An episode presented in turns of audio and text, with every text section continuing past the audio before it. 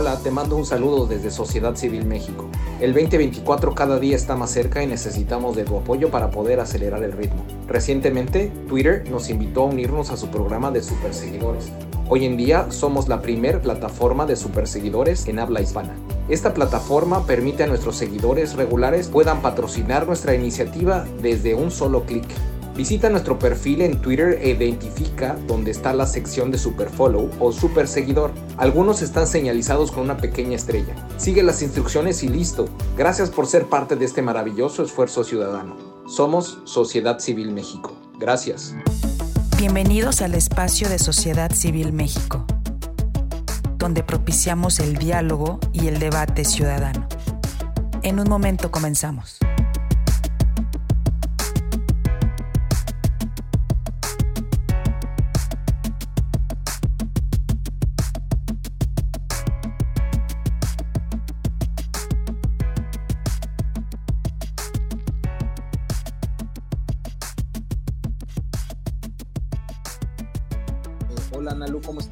Tardes. Hola, hola, ¿cómo están? ¿Me escuchan bien? Yo te escucho bien. Bien, a ver Mac, adelante. Yo te escucho perfecto, lo que se escuchaba mal era la música. Sí, no, es que estoy en la unidad remota, pero bueno, vamos a esperar aquí a que Ciro se conecte. Y pues bueno, feliz día de la primavera a todos. Espero que todos estén muy bien.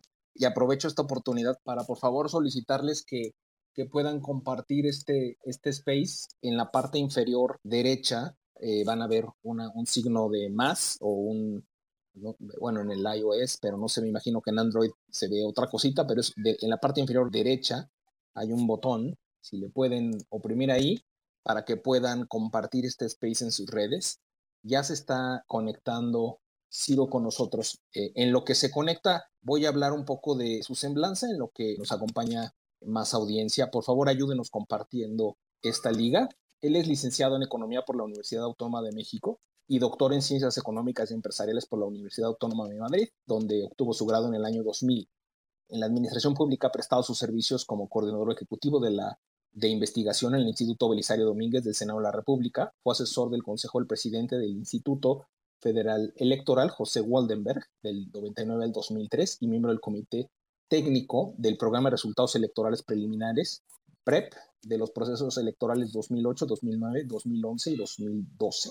Yo creo que si alguien sabe de temas electorales aquí es el doctor Ciro Morayama, quien amablemente aceptó conversar con nosotros el día de hoy. Vamos a dar unos minutos para tratar de empezar en punto y qué bueno que ya está aquí. Haremos una prueba de audio con el doctor Ciro Morayama. Ciro, ¿nos escuchas tú bien? Para escuchar tu voz. Sí, Perfecto. muchísimas gracias, perfectamente. Perfecto. Bueno, pues entonces parece ser que todos estamos bien. Sí te, sí te vamos a solicitar si puedes tener, si tienes alguna otra aplicación dentro de tu teléfono que esté corriendo, que cierres todas tus aplicaciones y que esté únicamente abierta la aplicación de Twitter y preferentemente que puedas tener, estar conectado a través de una señal de Wi-Fi.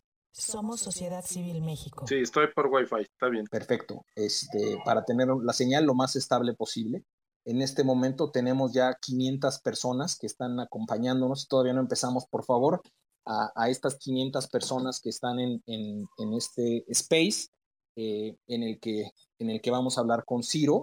Eh, les pedimos, por favor, que lo compartan en sus redes para que podamos hacer que podamos tener mayor audiencia. Regularmente en estos spaces les pedimos a todos que nos sigamos entre nosotros. Creo que muchos de los que estamos aquí conectados en este momento claramente tenemos un objetivo en común y yo creo que sería muy importante que podamos entre nosotros seguirnos, que sigan a Ciro, sigan a Nalu, sigan a Mac, sigan a Vane, que está aquí con nosotros, a Carlos, a Carmen, a Juan, a Paloma, a Cireme, que están aquí acompañándonos. Y este, primero pues, les, doy un saludo y también, pues bueno, ojalá que puedan conectarse entre todos para que podamos crear una comunidad más grande. Estamos a dos minutos de que abramos. No sé si quieras hacer algún comentario, Analu. Adelante. Un saludo a todos, a nuestra comunidad. Por favor, compartan esta liga, no nada más a través de Twitter, también la pueden compartir en sus grupos de WhatsApp. Recuerden que hay personas que a pesar de que no tienen Twitter pueden ingresar a la liga y escuchar el space. Y es lo que queremos, que esto se, se comparta, se magnifique. Y entonces les pedimos que lo compartan en todas las redes sociales, sobre todo en sus grupos de WhatsApp, para que más gente se una a este space y hagamos de este space un space memorable en el que estamos todos unidos para defender al INE, para defender a nuestras instituciones y necesitamos muchísimo de su apoyo. Así es que recuerden que todos somos parte de esta comunidad, todos podemos compartir la liga, todos podemos invitar porque todos somos sociedad civil. Muchas, gracias. Gracias a ti, Ana Lu. Mac, eh, tenemos un minuto, ya 600 personas conectadas. ¿Quieres hacer un comentario inicial? Muchas gracias, gracias Ciro por estar aquí. Hola, hola Ana Lu, ¿cómo estás? Hola sociedad. A ver, muy contento. Creo que es un momento muy, muy, muy importante en el que Ciro nos acompañe, nos platique cómo defender al INE. Creo que todos estamos dispuestos a defenderlo, muchos no sabemos cómo hacerlo y creo que hay muchas preguntas que hacerle y, muchas cosas que dialogar con él. Un gran ejercicio el día de hoy. Es correcto, Mac. Pues Ciro, digo, ya escuchaste, vas a estar interactuando con nosotros tres, un servidor quien eh, maneja la cuenta de sociedad civil, eh, Analú y, y, Mac. Y estamos ya exactamente en, el, en la hora. Yo creo que el tema de la revocación de mandato, nosotros tenemos una posición muy clara al respecto. Nosotros no estamos promoviendo la participación, pero reconocemos la libertad de todos los ciudadanos de poder participar y también aplaudimos el hecho de que el INE, pues digamos que con todas las inconvenientes que le puso el sistema, pues está saliendo avante en este reto. Yo creo que difícilmente en otras circunstancias hubiera salido adelante y, y la verdad es que sí se merecen todo el reconocimiento por parte de los quienes formamos parte de esta sociedad civil. Y pues bueno, digo, la verdad es que cada quien es libre de salir a votar si quiere salir a votar. Nosotros no estamos promoviendo el voto, creemos que es, es, es inútil, es innecesario, pero bueno, el tema es que ya está ahí y pues bueno, no sé si, me imagino, Ciro, que obviamente tu posición tiene que ser al ser tú el, el árbitro de este proceso, eh, pues bueno, no te queda más que invitar que la gente y que decida la gente quien quiera participar y que participe, ¿no? Eh, pues eh, muchas gracias en primer lugar por la invitación. Para mí es eh, un privilegio poder hablar con tanta gente, además a través de estas plataformas y de estos medios que también nos permiten romper barreras físicas, llegar a gente que difícilmente podríamos contactar y con la que quizás sería más complicado conversar directamente, así que pues yo estoy encantado de poder eh, conversar esta tarde con ustedes y si les parece bien, pues yo quisiera eh, poner, digamos, una reflexión sobre la mesa acerca del momento político que vive nuestro país para justamente dar pie a la conversación.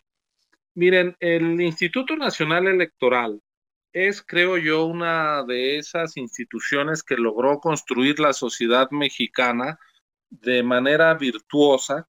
Si nosotros echamos la vista atrás, eh, déjenme decirles, yo eh, tengo 50 años, es decir, eh, me acuerdo cuando empecé a participar en la vida pública y a votar, quizá una de las cosas que han cambiado para muy bien de aquel país que yo, en el que yo desperté como adolescente y como ciudadano a los 18 años, que era un país autoritario, eh, un país con mucha desigualdad, un país con pobreza, un país con deficiente infraestructura, quizá lo único en lo cual el país aquel que en el que yo nací a la vida pública, como mucha otra gente de mi generación y de antes y otros después, en lo que hemos cambiado para muy bien es que teníamos un sistema electoral que era una vergüenza nacional y mundial, donde se decía que votaban los muertos, no habría un padrón electoral confiable,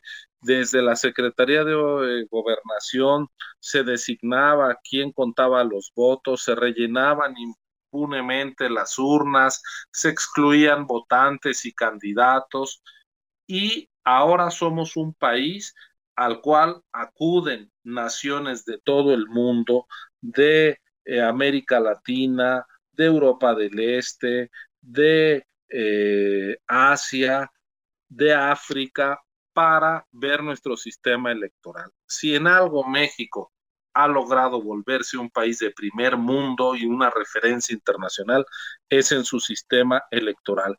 Y eso no es porque una élite una serie de especialistas, que por supuesto también los hubo, hayan contribuido, sino porque fue un reclamo de la sociedad mexicana que dio lugar a un gran consenso y es las reglas del juego democrático quedan claras, las construimos entre todos y todo mundo puede competir y tiene derecho a perder y a ganar. Las mayorías de hoy pueden ser las minorías de mañana y las minorías de hoy pueden ser las mayorías de mañana.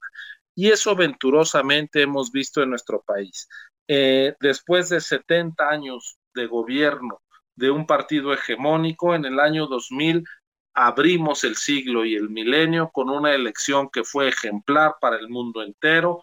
Llevamos cuatro elecciones presidenciales en este siglo, en tres ha habido alternancia. ¿Qué quiere decir? Que la gente vota en libertad y puede, si está convencida, deshacerse de malos gobiernos. Ese acuerdo fundamental de tener un árbitro electoral que no dependa del gobierno en turno, que no esté a las órdenes del secretario de gobernación, que no esté respondiendo al capricho del presidente, que a las minorías, a los adversarios, a las oposiciones les dé garantías, es lo que nos ha permitido cambiar gobiernos de manera plenamente democrática. Si tomamos en cuenta que México lleva como nación independiente 200 años, en dos siglos, apenas llevamos dos décadas cambiando los gobiernos de manera plenamente democrática. Es decir, no somos un país que en su ADN esté la democracia. Ha sido una construcción frágil, de mucho esfuerzo y por eso hay que cuidarla mucho porque se puede romper. ¿En qué momento estamos ahora? Estamos en una coyuntura de una revocación de mandato que fue una figura que impulsó el presidente de la República, que se metió a la Constitución en 2019 como un derecho de la ciudadanía, y así dice la Constitución, para pedir que acabe anticipadamente el gobierno el ejercicio del presidente por pérdida de confianza. Bueno, pues esperaría uno que esto fuera un ejercicio de las oposiciones de la ciudadanía molesta con la presidencia en turno. La constitución permitió que este ejercicio se aplicara, los que la cambiaron la constitución, para el actual presidente.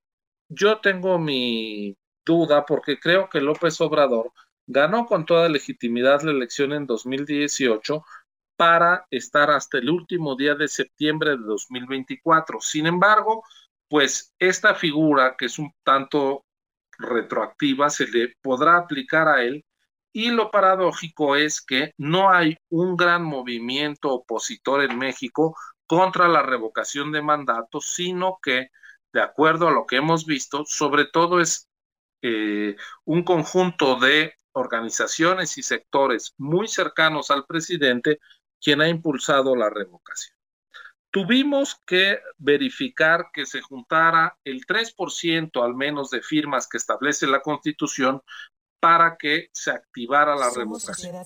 Lamentablemente encontramos que se nos presentaron casi 18 mil firmas de personas fallecidas, que los kioscos donde se eh, promovía eh, la recepción de firmas decían que se trataba de un ejercicio de ratificación y no de revocación, que es lo que establece la Constitución.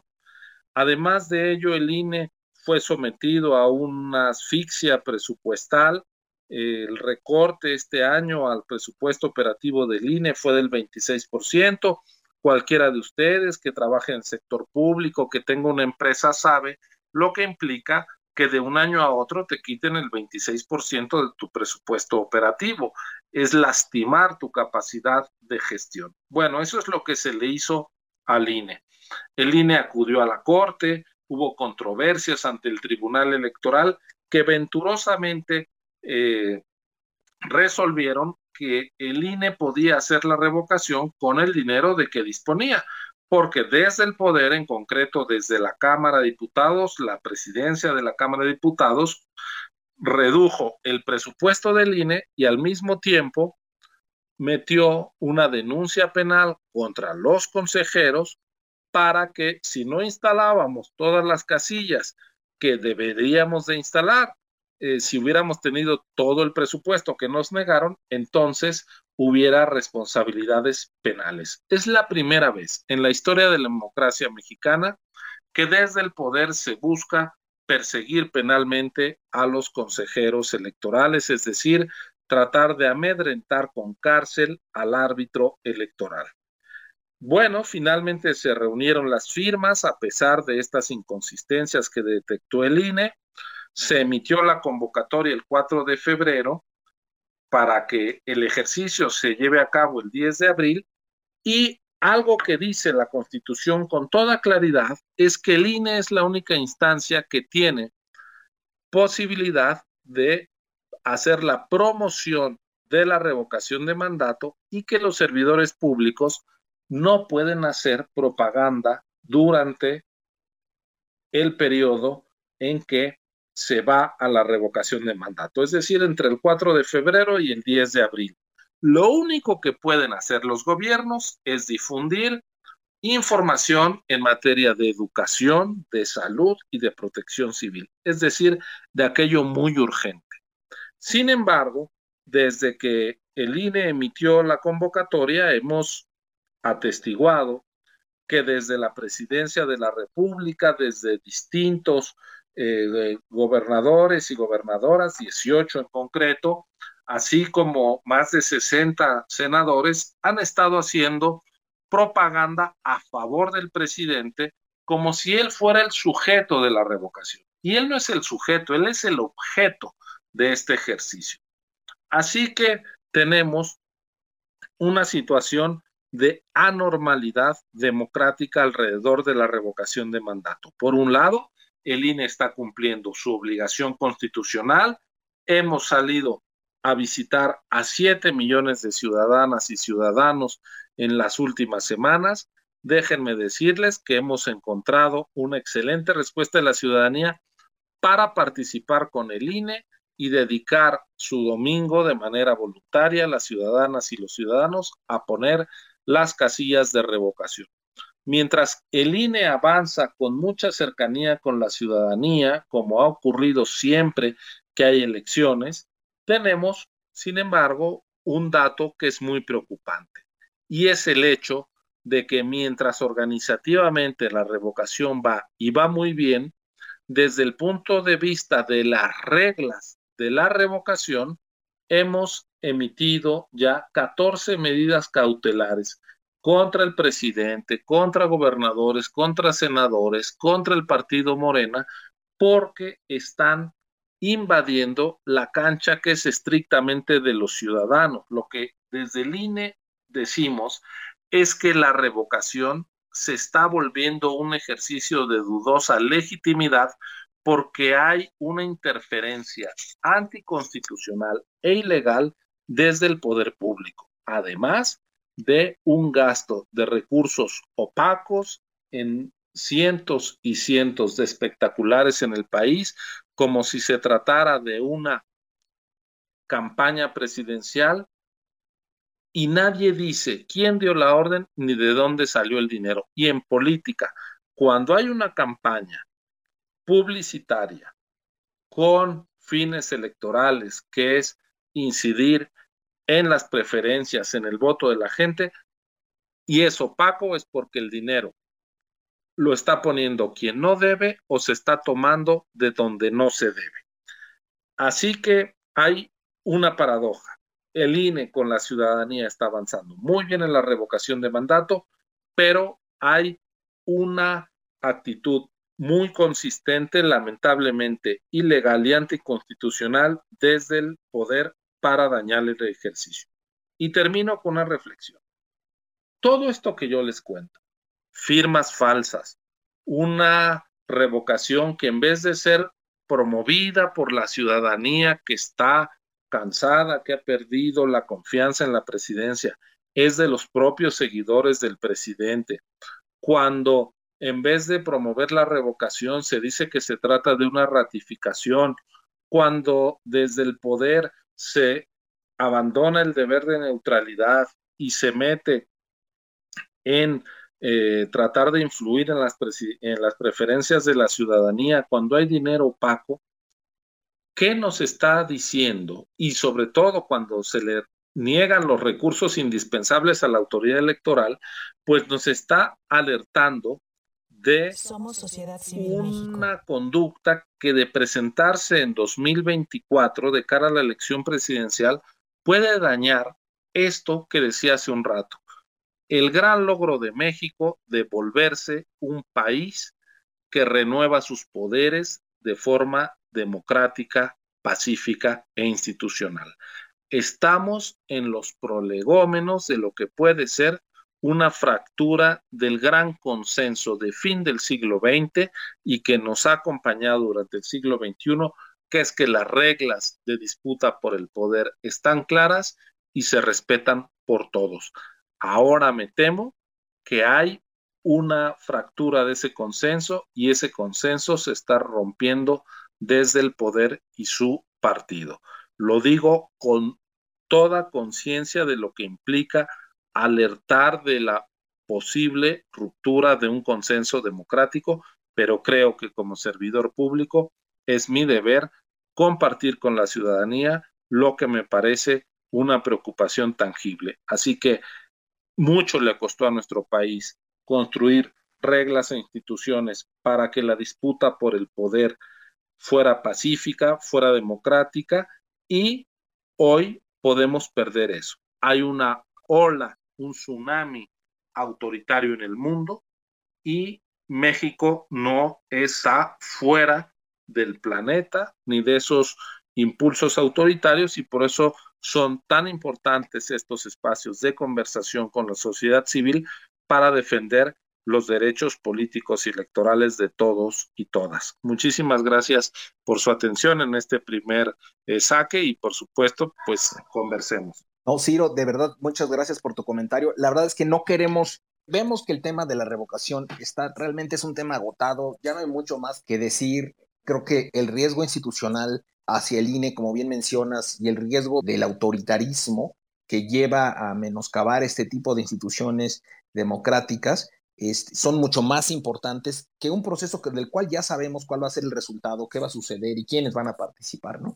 Yo les pediría, por favor, a todos los que nos están pidiendo la palabra, que ya hay muchos, enfoquémonos en lo que es importante. La verdad es que el tema de la revocación ya lo hemos discutido hasta el cansancio. La decisión es personal, nosotros tenemos una posición diferente y pues bueno, quienes tengan el interés de venir a promover aquí, que la gente vaya a votar, pues la verdad mejor ahórrenselo porque pues, no, no, es, no es nuestra intención ni promover ni seguir dándole vueltas a un tema que ya lo hemos discutido de sobra.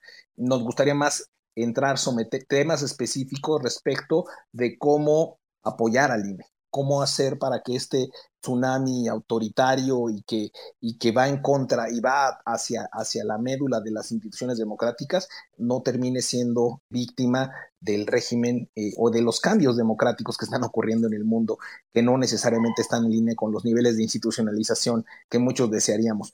Voy a pasar el micrófono a Ana Lucía para que abra de saque su comentario para después ir compartiendo Mac y después compartiendo el micrófono con la audiencia. Gracias, sociedad. Gracias, Ciro. Gracias por estar el día de hoy con nosotros. Y reforzando lo que decía sociedad, digo, yo creo que ya aparte de que lo hemos agotado, porque aquí hemos hablado y hemos escuchado posturas a favor y en contra de la revocación de mandato, ya hay suficiente publicidad ilegal, por cierto, en las calles. Basta con salir y ver toda la promoción y todos los millones y millones que se han invertido para promover la revocación de mandato. Este no será un espacio más para promoverlo, ni para hablar, ni para dar lugar a más posicionamientos en relación con la revocación de mandato. Y Ciro, la verdad es que, y también pertinente aclarar que este es un espacio esperado, o sea, esta reunión contigo a nadie le debe de sorprender. Han habido muchas críticas por ahí y demás. Es que es un consejero ciudadano dialogando con los ciudadanos, ¿no? Eh, respecto a un instituto ciudadano. Y, y este diálogo no solo era esperado, sino que es democratizador como todos los diálogos de sociedad civil, y lo celebramos porque más allá de los debates en los medios de comunicación donde te vemos, Ciro, los debates que también se dan en las cámaras del Congreso de la Unión, en el Pleno eh, General del INE, eh, entre la ciudadanía hay una clara preocupación que debe ser escuchada y atendida. Y nos preguntamos qué pasa con las instituciones de nuestro país. En el espacio de sociedad civil hablamos mucho de democracia, Ciro, y hemos reforzado la idea de que la democracia también es el entramado institucional que hasta cierto punto garantiza los contrapesos o busca garantizar los contrapesos y la estabilidad social. Y durante años vimos su diseño, su puesta en marcha, su perfeccionamiento, prueba y error, y hoy vemos que se debilitan. Y no solo eso, se estrangulan presupuestalmente, incluso algunos se desmantelan. Aquí hemos hablado del INAI, hemos hablado de la Comisión Nacional de Derechos Humanos, de la Fiscalía General de la República, que tanto, tanto influyó a la sociedad civil para que fuera autónoma. Eh, y es momento de hablar de esta institución, el INE, que los mexicanos sentimos que es nuestra, Ciro. Por eso digo que no nos debe de sorprender este encuentro, porque los ciudadanos no solo participamos con ella en cada proceso electoral, sino que en las encuestas el INE aparece como la dependencia civil que goza de más confianza entre la ciudadanía. Y te pido que estreches ese vínculo con la ciudadanía, Ciro. Aquí también hemos invitado en reiteradas ocasiones al, consejero presidente Lorenzo Córdoba, hemos invitado a Jaime Rivera. Eh, hemos hecho mucho por tener este contacto con ustedes y queremos aprovechar que estás aquí para que tú nos hables desde tu posición cómo podemos profundizar esta cercanía, este vínculo, más allá de lo que la propia institución genera, ¿no? A través de, su trabajo, porque queremos ser aliados. Todos estamos preocupados por el INE, a todos nos preocupa formar parte de la defensa del INE, lo sentimos una institución ciudadana y queremos saber, en primer lugar, Ciro, cómo se siente desde el INE justamente esta postura de los ciudadanos y cómo podemos hacer este vínculo estrecho, no con Ciro Murayama el personaje, porque sabemos que tú eres un consejero que está eh, por un periodo determinado, sino con la institución, más allá de participar los ciudadanos en un proceso electoral, de invitar al voto, de ser parte de, como funcionarios de casilla, sino cómo tenemos que hacer de nosotros eh, y sentir que somos parte del INE y que el INE es nuestro. Gracias. Pues mira, eh, yo lo primero que les diría es, no le demos la vuelta al tema de revocación de mandato, porque es el tema fundamental, es el tema de estos días, es un asunto que está gravitando en la vida política y en la política hay que entrarle, hay que agarrar el toro por los cuernos y hay que ser muy claro. Lamentablemente, este ejercicio que se incluyó en la Constitución, como una herramienta de los ciudadanos, me parece, y lo digo con toda responsabilidad, que si, si volteamos la vista, no hay un solo partido opositor, un movimiento relevante que esté pidiendo que caiga el gobierno de México. Paradójicamente, quien está promoviendo la revocación es desde la simpatía del poder.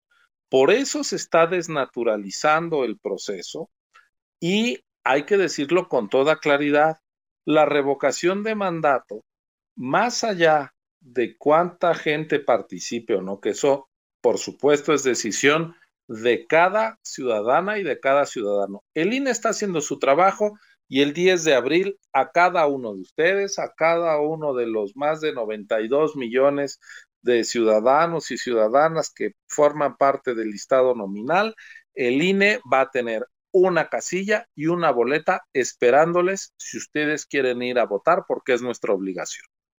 Pero también hay que decir que para llegar a este ejercicio se le han puesto una serie de trampas al Instituto Nacional Electoral desde que no se emitió la legislación secundaria a tiempo, se le negaron los recursos al INE y se está volviendo una especie de trampa contra la credibilidad de la ciudadanía hacia el INE.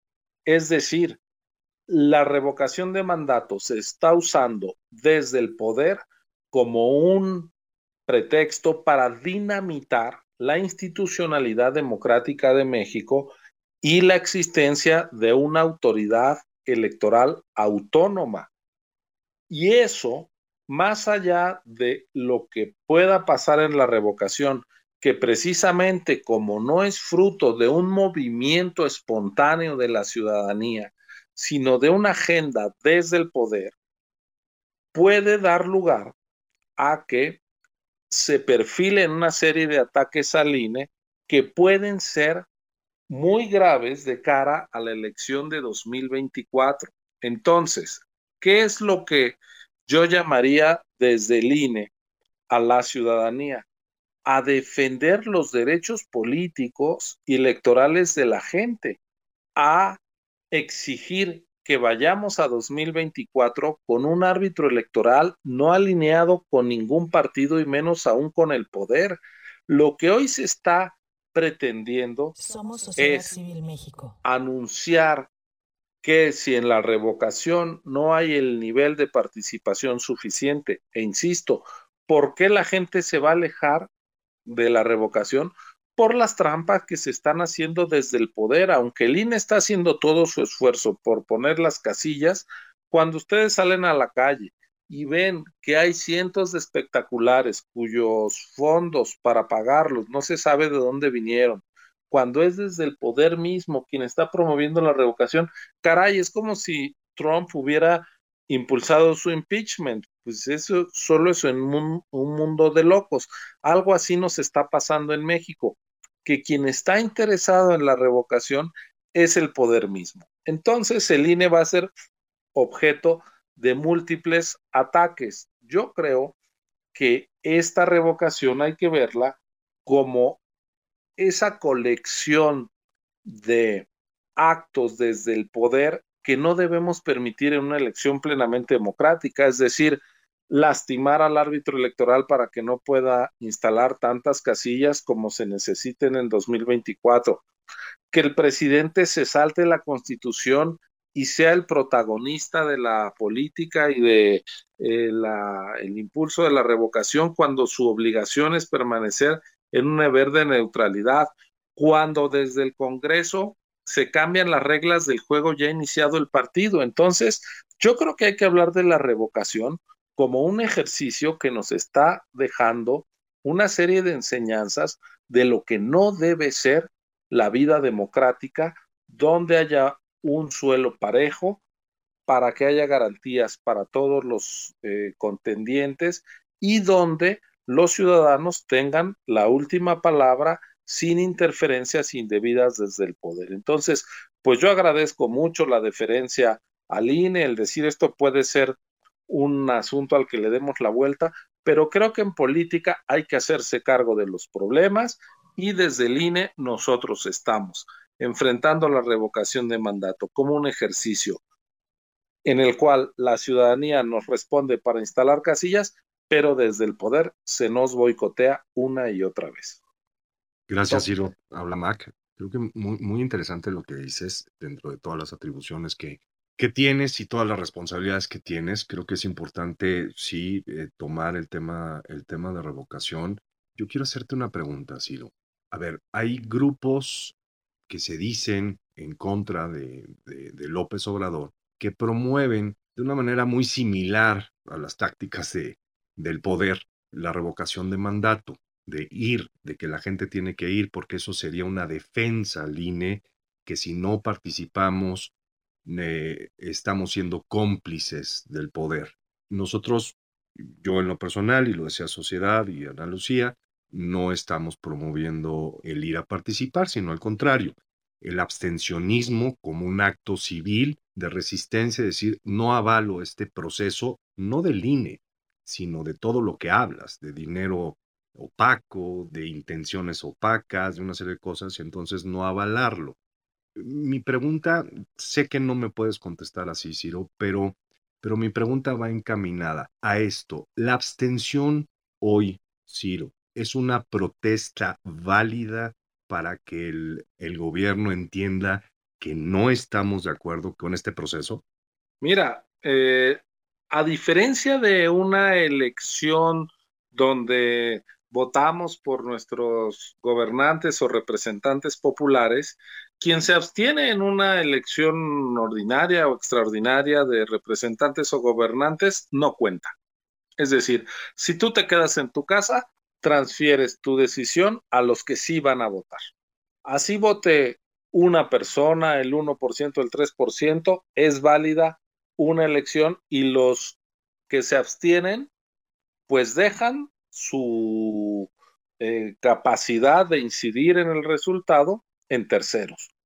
La constitución en su artículo 35, cuando habla de estos ejercicios de democracia directa, como son la consulta popular y la revocación de mandato, señala que debe de participar al menos el 40% del padrón electoral, que estamos hablando de 37 millones 122 mil electores. Es decir, la constitución para estos ejercicios toma en cuenta también al que no va a votar. Quien no va a votar incide en la posibilidad de que el ejercicio sea vinculante o no. Desde ese punto de vista, el decidir no votar es una decisión que gravita sobre la posibilidad de que esto tenga efectos jurídicos o no. Ahora, hay grupos promoviéndolo, tienen todo su derecho, hay grupos diciendo que no quieren hacerlo, también están en su derecho. Como yo les decía, el INE va a poner casillas para que todo mundo pueda votar, quien así lo decida. Pero, eh, digámoslo así, si tú quieres que el presidente se vaya y termine antes y el Congreso, que sabemos tiene mayoría del partido del presidente, del presidente ponga a otra persona, ve y vota porque se vaya. Si crees como ciudadana, ciudadano, que tu deber es proteger al presidente del intento de revocación y quieres que continúe, ve y vota que continúe.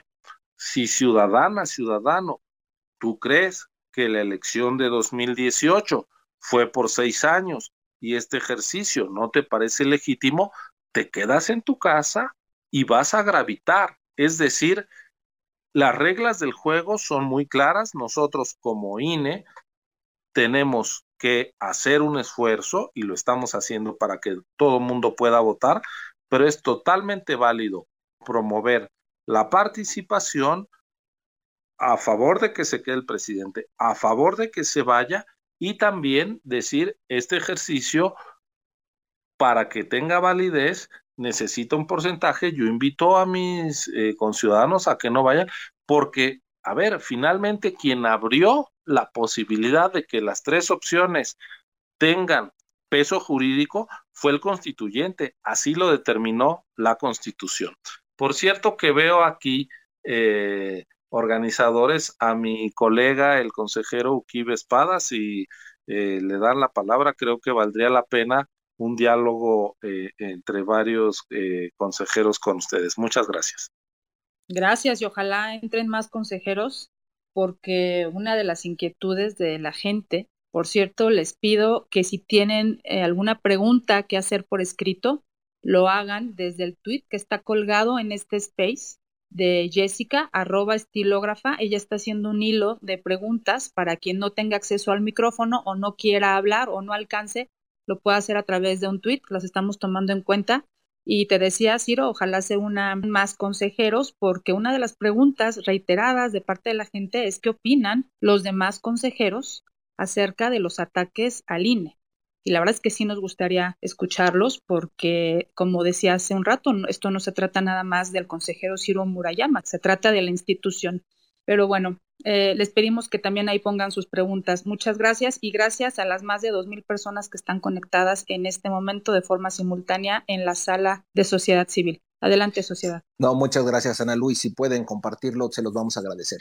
Este, vamos a empezar a pasar el micrófono. Les voy a suplicar, rogar.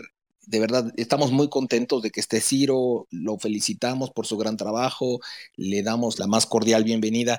Vayamos directamente a la pregunta porque hay muchísimos micrófonos y si, si nos explayamos en dar contexto y explicar y, darle vueltas, a veces no podemos pasar el micrófono a todos.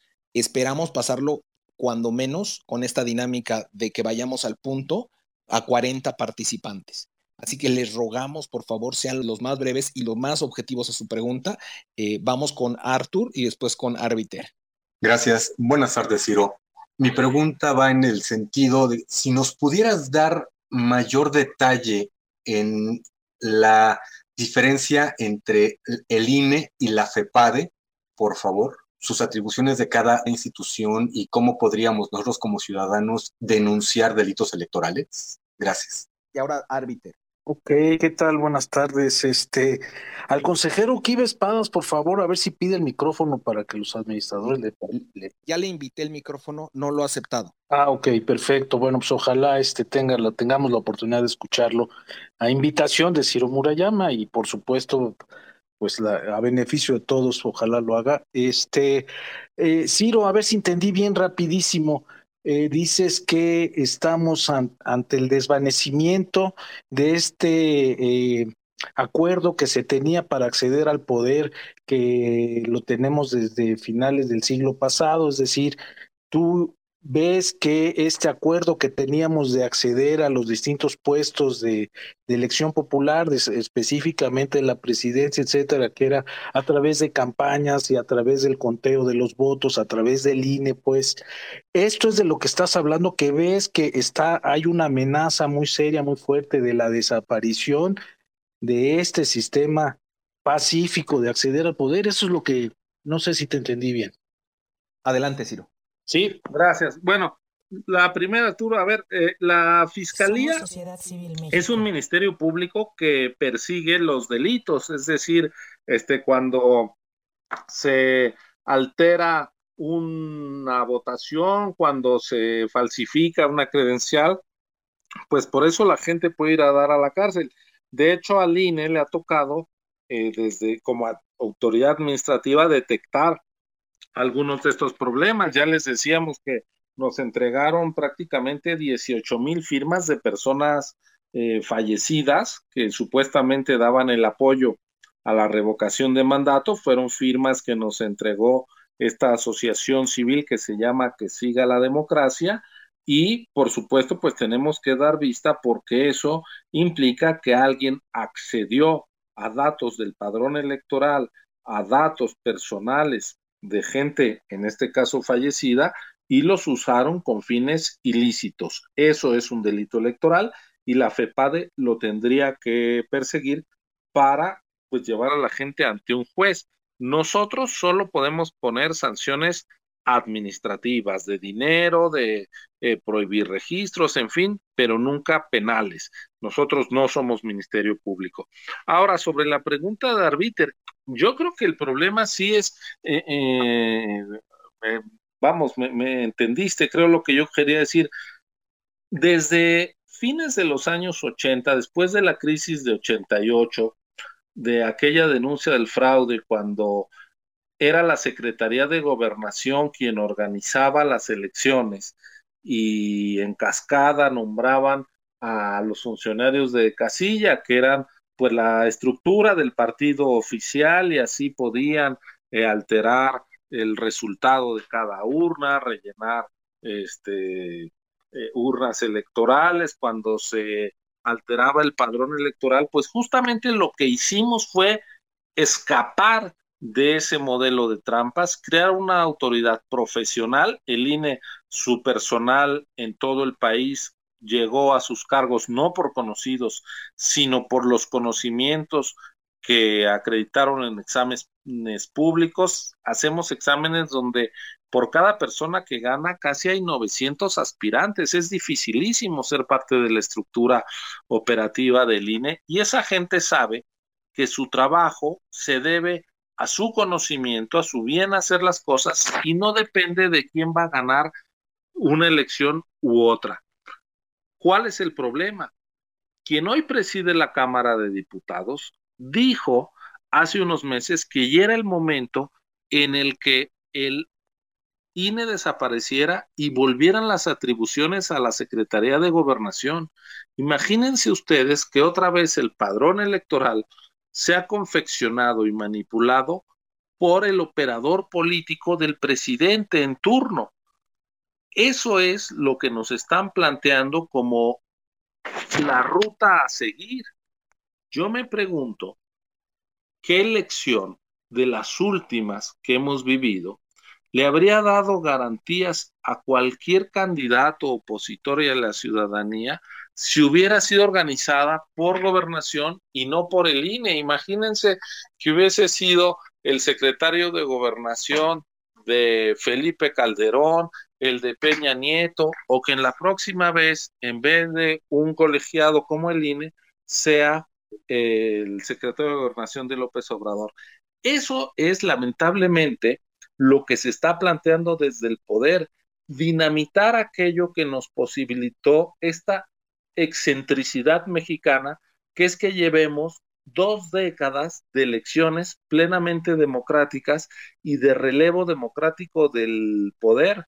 A mí me parece que justamente el discurso que dice todo empezó en 2018 y desdeñar lo que ha construido la sociedad civil, los medios plurales, los partidos políticos en plural, eh, una ciudadanía, una prensa, eh, un conjunto de organizaciones no alineadas con el poder, ahora eh, hay unos vientos que están contaminando el ecosistema democrático y que pueden romper nuestro acuerdo fundamental, que es alrededor de que la disputa por el poder va a ser limpia y va a ser democrática.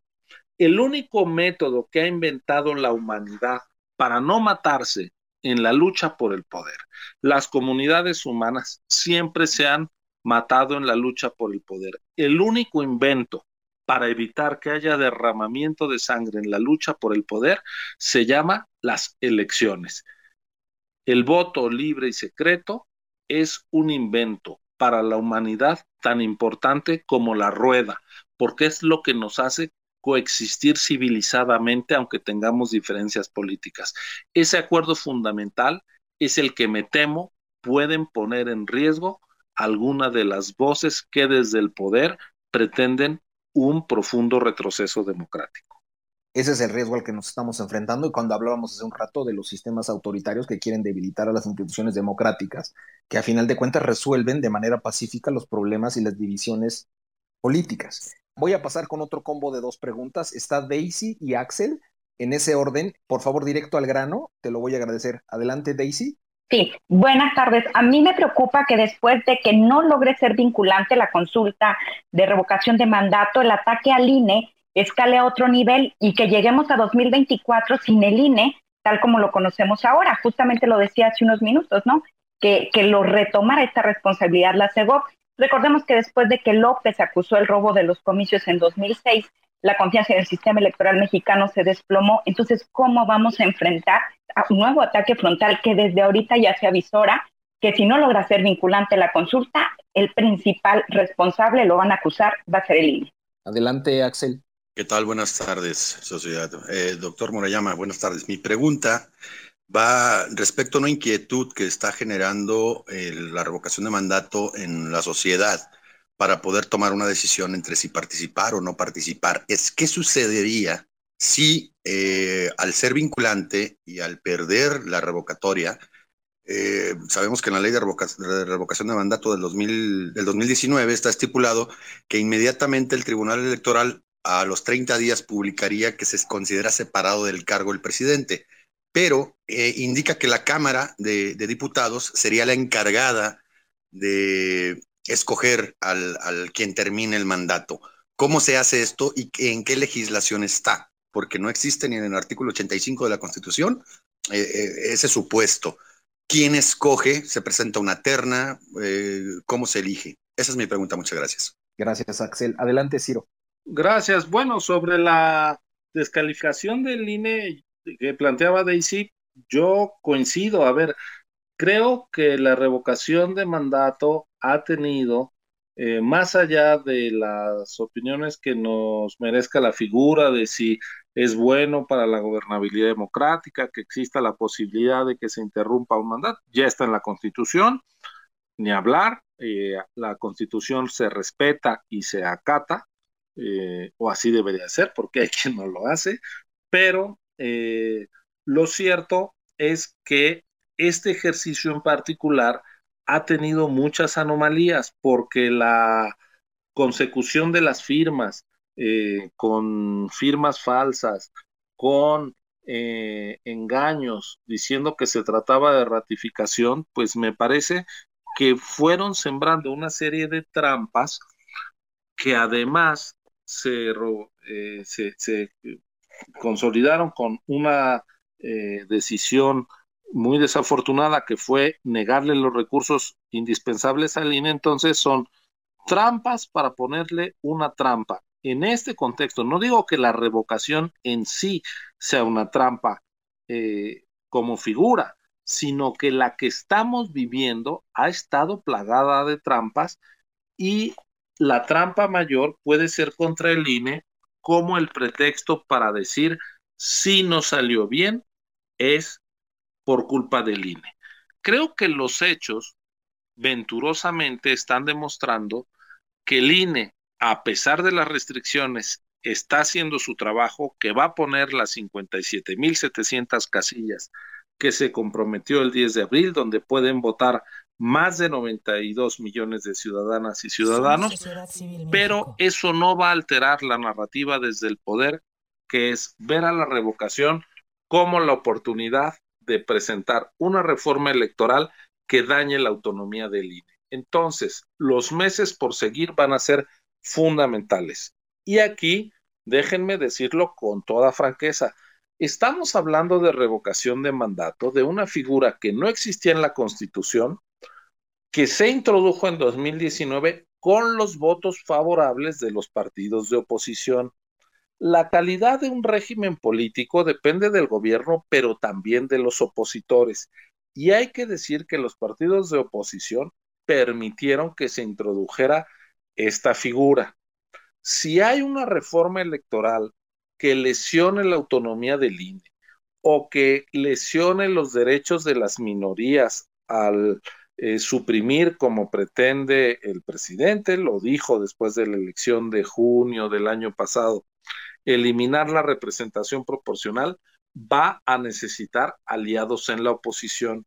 Y es muy importante el nivel de exigencia que la ciudadanía mantenga frente al poder, pero también frente a una oposición que sí apoya medidas de ese tipo, pueden dinamitar justamente las condiciones básicas para mantener nuestra eh, cualidad democrática. Ahora, Axel, ¿qué va a pasar si participa más del 40% de la población, vamos a suponer que el 10 de abril hay una enorme movilización popular y participan más de 37 millones 122 mil ciudadanos y más de la mitad de esos 37 millones 122 mil dice se va el presidente López Obrador.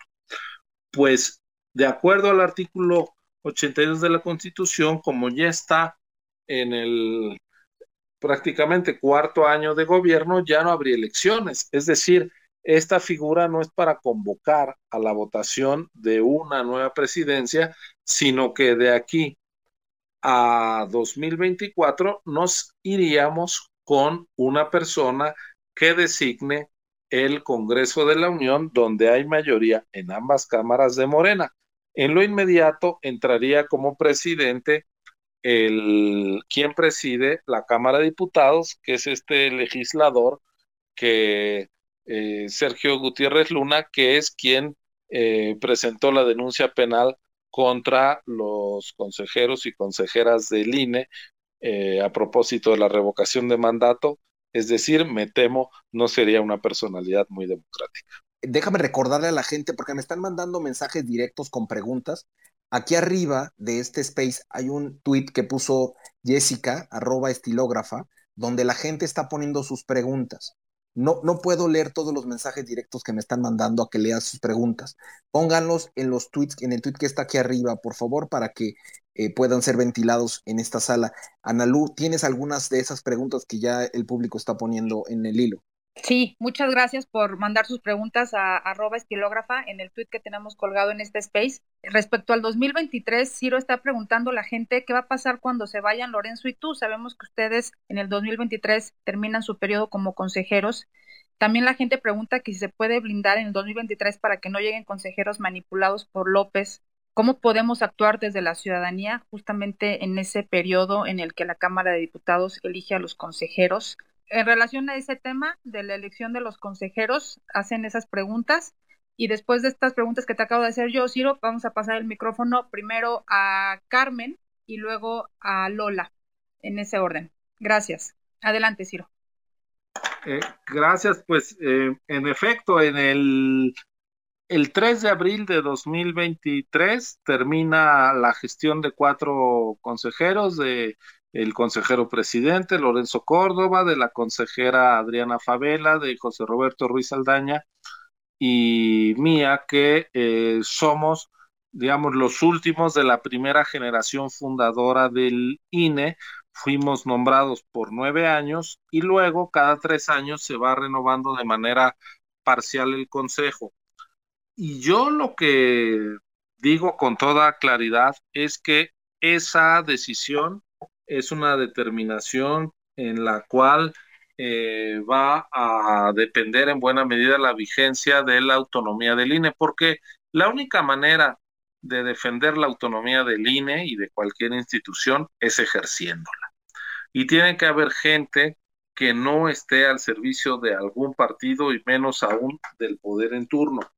Como es un nombramiento de nueve años, fíjense ustedes, eh, van a durar los nuevos consejeros, incluida la presidencia del INE, hasta 2032. Eso quiere decir que van a organizar las elecciones de 2024 presidenciales las intermedias de 2027 y las presidenciales de 2030, más todas las elecciones de gobernadores y demás que se den en el camino. Entonces, un árbitro capturado desde el poder sería muy lamentable. ¿A quién le toca hacer la designación de nuestros sucesores y sucesoras?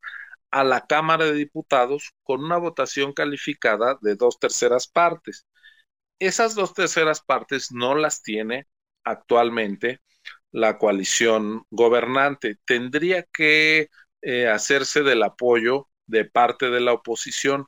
Por eso les decía que es muy importante mantener desde la sociedad, desde la sociedad civil más activa y consciente, la exigencia no solo al gobierno, sino a la oposición, decir, oye, queremos un árbitro que sea tal, que no salga con la camiseta de alguno de los equipos en, turno.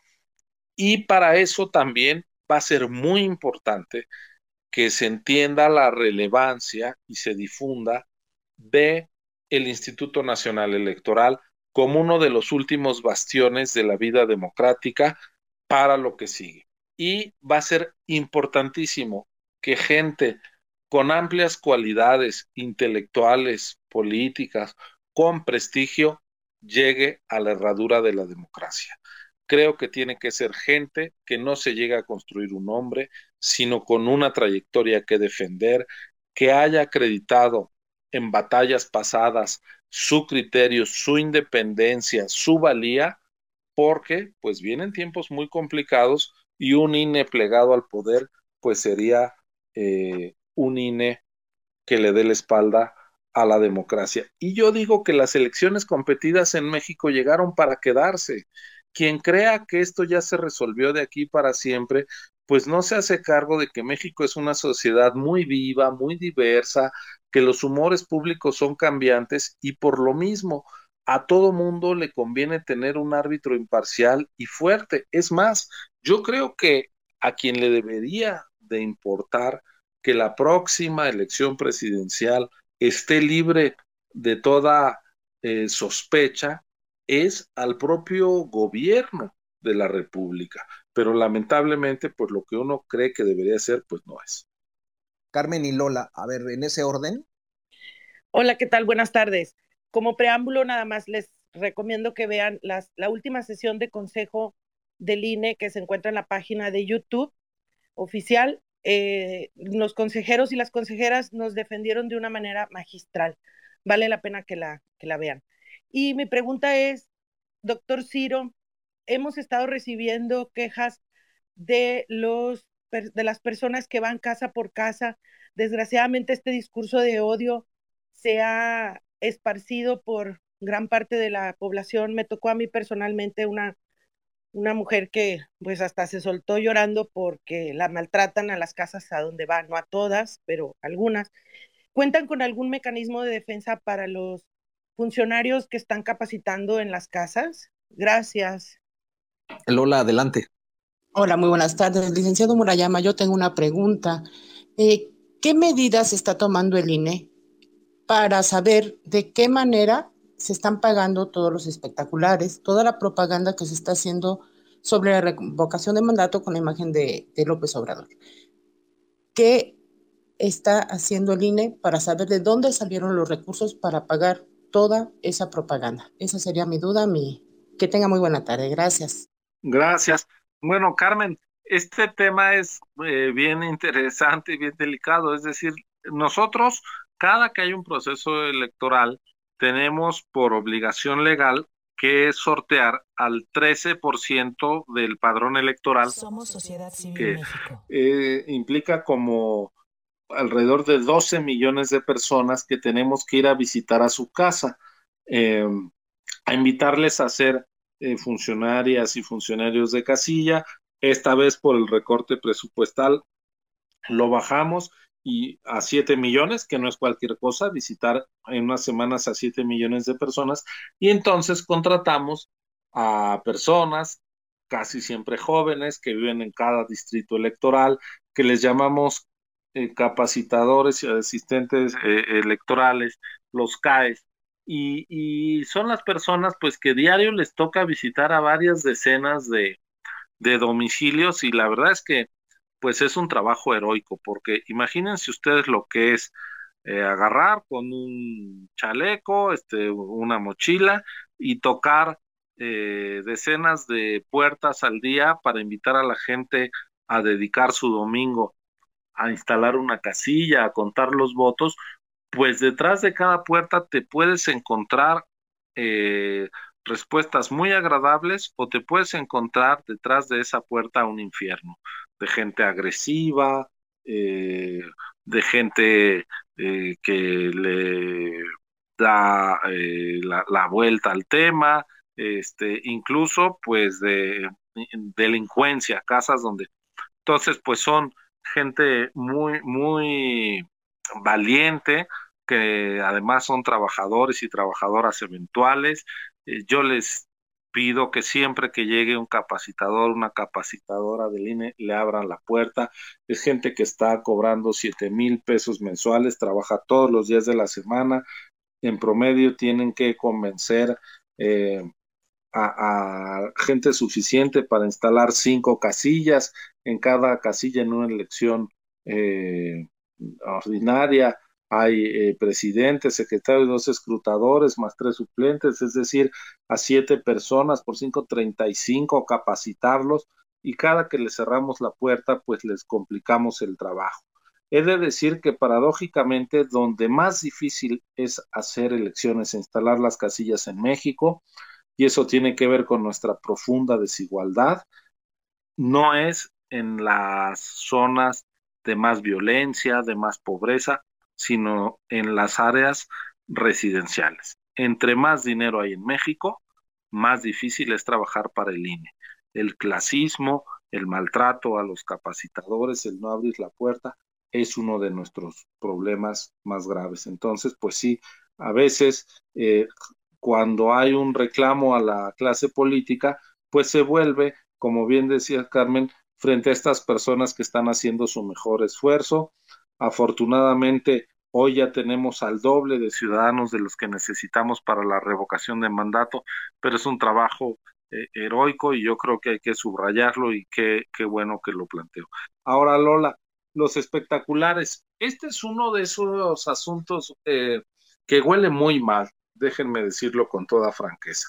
De repente proliferan como hongos en decenas de ciudades del país, muchísimos espectaculares y cuando vamos a investigar quién dio la orden, las empresas dicen, no, este, son espacios que cedimos, nadie lo contrató y eh, ¿quién te lo pagó? No, pues tampoco, no puedo responder porque me autoincrimino. ¿Por qué te vas a autoincriminar si estás haciendo algo legal? Bueno, lo que hicimos fue pedirle a todos los proveedores, de, es decir, a los empresarios, que nos dijeran quién les pagó y si no nos respondían, tenían la obligación, tienen la obligación de retirar esa publicidad. Vamos a hacer pues todo el rastreo a las cuentas de las empresas, aprovechando que el INE tiene la facultad de trascender el secreto bancario, fiduciario y fiscal, para ver quién está pagando eso, porque no es una campaña, ¿no? no tiene la apariencia mínima de ser una campaña genuina de la ciudadanía que de repente pone una cartulina en la ventana de su casa, en su coche, sino que es una estrategia muy bien planeada con la misma eh, eh, estructura gráfica, con los mismos hashtags, eh, las mismas palabras. Es más, hay más, más espectaculares del presidente hoy por la revocación de mandato que de otros candidatos a la presidencia en otros momentos. Es decir, estamos ante una cuasi campaña electoral presidencial de autoría anónima y de dinero opaco. E insisto, cuando en política el dinero es opaco, es que lo está poniendo quien no debe o que lo están tomando desde donde no debe. Precisamente por esta situación de anormalidad en los espectaculares, Lola, es que el INE dio la orden de que se retirara la publicidad hasta que eh, pues no, no, no se aclare, porque si esperamos a que terminen lo, este, las averiguaciones, porque hay que darles derechos de audiencia y demás, pues ya pasó la revocación y el daño ya estuvo hecho. Por eso es que se emitieron las medidas cautelares precautorias para que se retirara esa publicidad. A ver, vamos a seguir pasando micrófono, que la gente tiene muchísimas preguntas, Ciro. Primero Abril y después Jorge. Sí, gracias. Eh, bueno, pues mi inquietud es que he visto muchos servidores de la nación o gente con chalequito de morena, casa por casa, que están preguntando inclusive el nombre de las personas que viven ahí, sobre todo adultos mayores, y los amenazan con que les van a quitar los apoyos si no vota porque siga el presidente. Eh, ¿Qué van a hacer ustedes al respecto? Ya me tocó inclusive ver en las mesitas donde estuvieron recabando firmas, gente también, servidores de la nación, mismas características, y decía ratificación, inclusive les llaman la atención que es anticonstitucional, y lo mismo le decían a la gente, que les van a quitar los apoyos si no votan para que siga el presidente. A mí la verdad eso me, me causó muchísima desconfianza porque, o sea, yo les pregunté, bueno, que siga cuántos años. No, no, que siga. Así me contestaron. Entonces yo quiero saber qué está haciendo el INE al respecto. Muchísimas gracias, doctor. Hola, buenas tardes, eh, doctor eh, consejero Ciro Murayama. Soy CAE, orgullosamente del INE. En este proceso electoral de, eh, el proceso es el de Tamaulipas, para gobernador, apoyando a nuestros compañeros CAES de revocación de mandato, porque traemos la experiencia del proceso anterior. Y como dice usted acertadamente, nos encontramos detrás de cada día que salimos a campo, orgullosamente con nuestro chaleco rosa, con color kaki, nuestra mochila negra y nuestra gorra negra, eh, a buscar a todos los funcionarios que van a ser eh, funcionarios de casilla o todos los ciudadanos que van a ser funcionarios o que quieren ser funcionarios de casilla. Y como dice usted, nos encontramos cosas muy padres en, el campo, también nos encontramos cosas muy feas. Esa es una de las partes eh, que como cae cuando uno va a hacer su examen para ver si te vas a quedar a poder ser CAE, un capacitador asistente electoral, porque esa es, esa es nuestra función, capacitar eh, eh, ayudar a la gente, ayudar a los ciudadanos, es concientizarlos eh, y hacer muchas cosas que, que la ciudadanía, digo, por eso pedir la palabra, porque a lo mejor nadie de los que está aquí alguna vez fue, cae del INE y no saben exactamente después de todo lo que uno aprende en este, en este sistema electoral. Yo soy arquitecto de profesión y un día decidí entrar a, esto de los CAES, tengo 52 años, y entré exactamente para buscar entender de qué se trataba esto, porque como mucha gente dice, ¿para qué voy a votar si en realidad este, esas personas ponen a quien quieren o ya saben quién va a ganar siempre?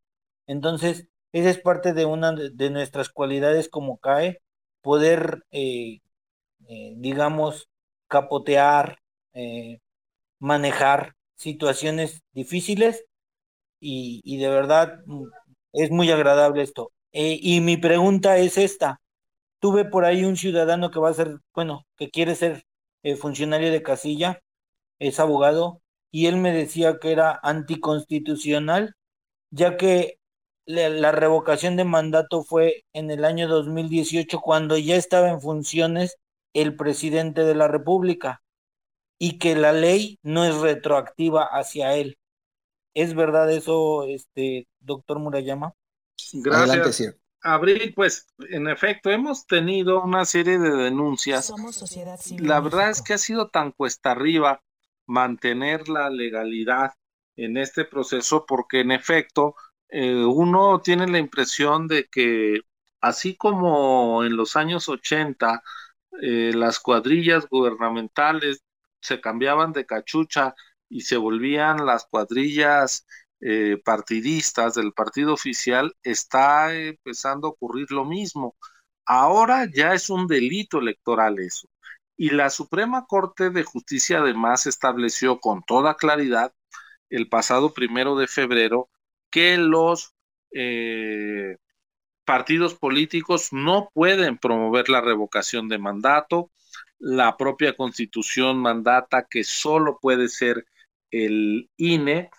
Y el problema es que aunque la constitución es muy clara y la eh, Suprema Corte ha establecido que no puede haber interferencia partidista, esto, pues hemos recibido muchas denuncias de que se sigue dando. ¿Qué hacemos?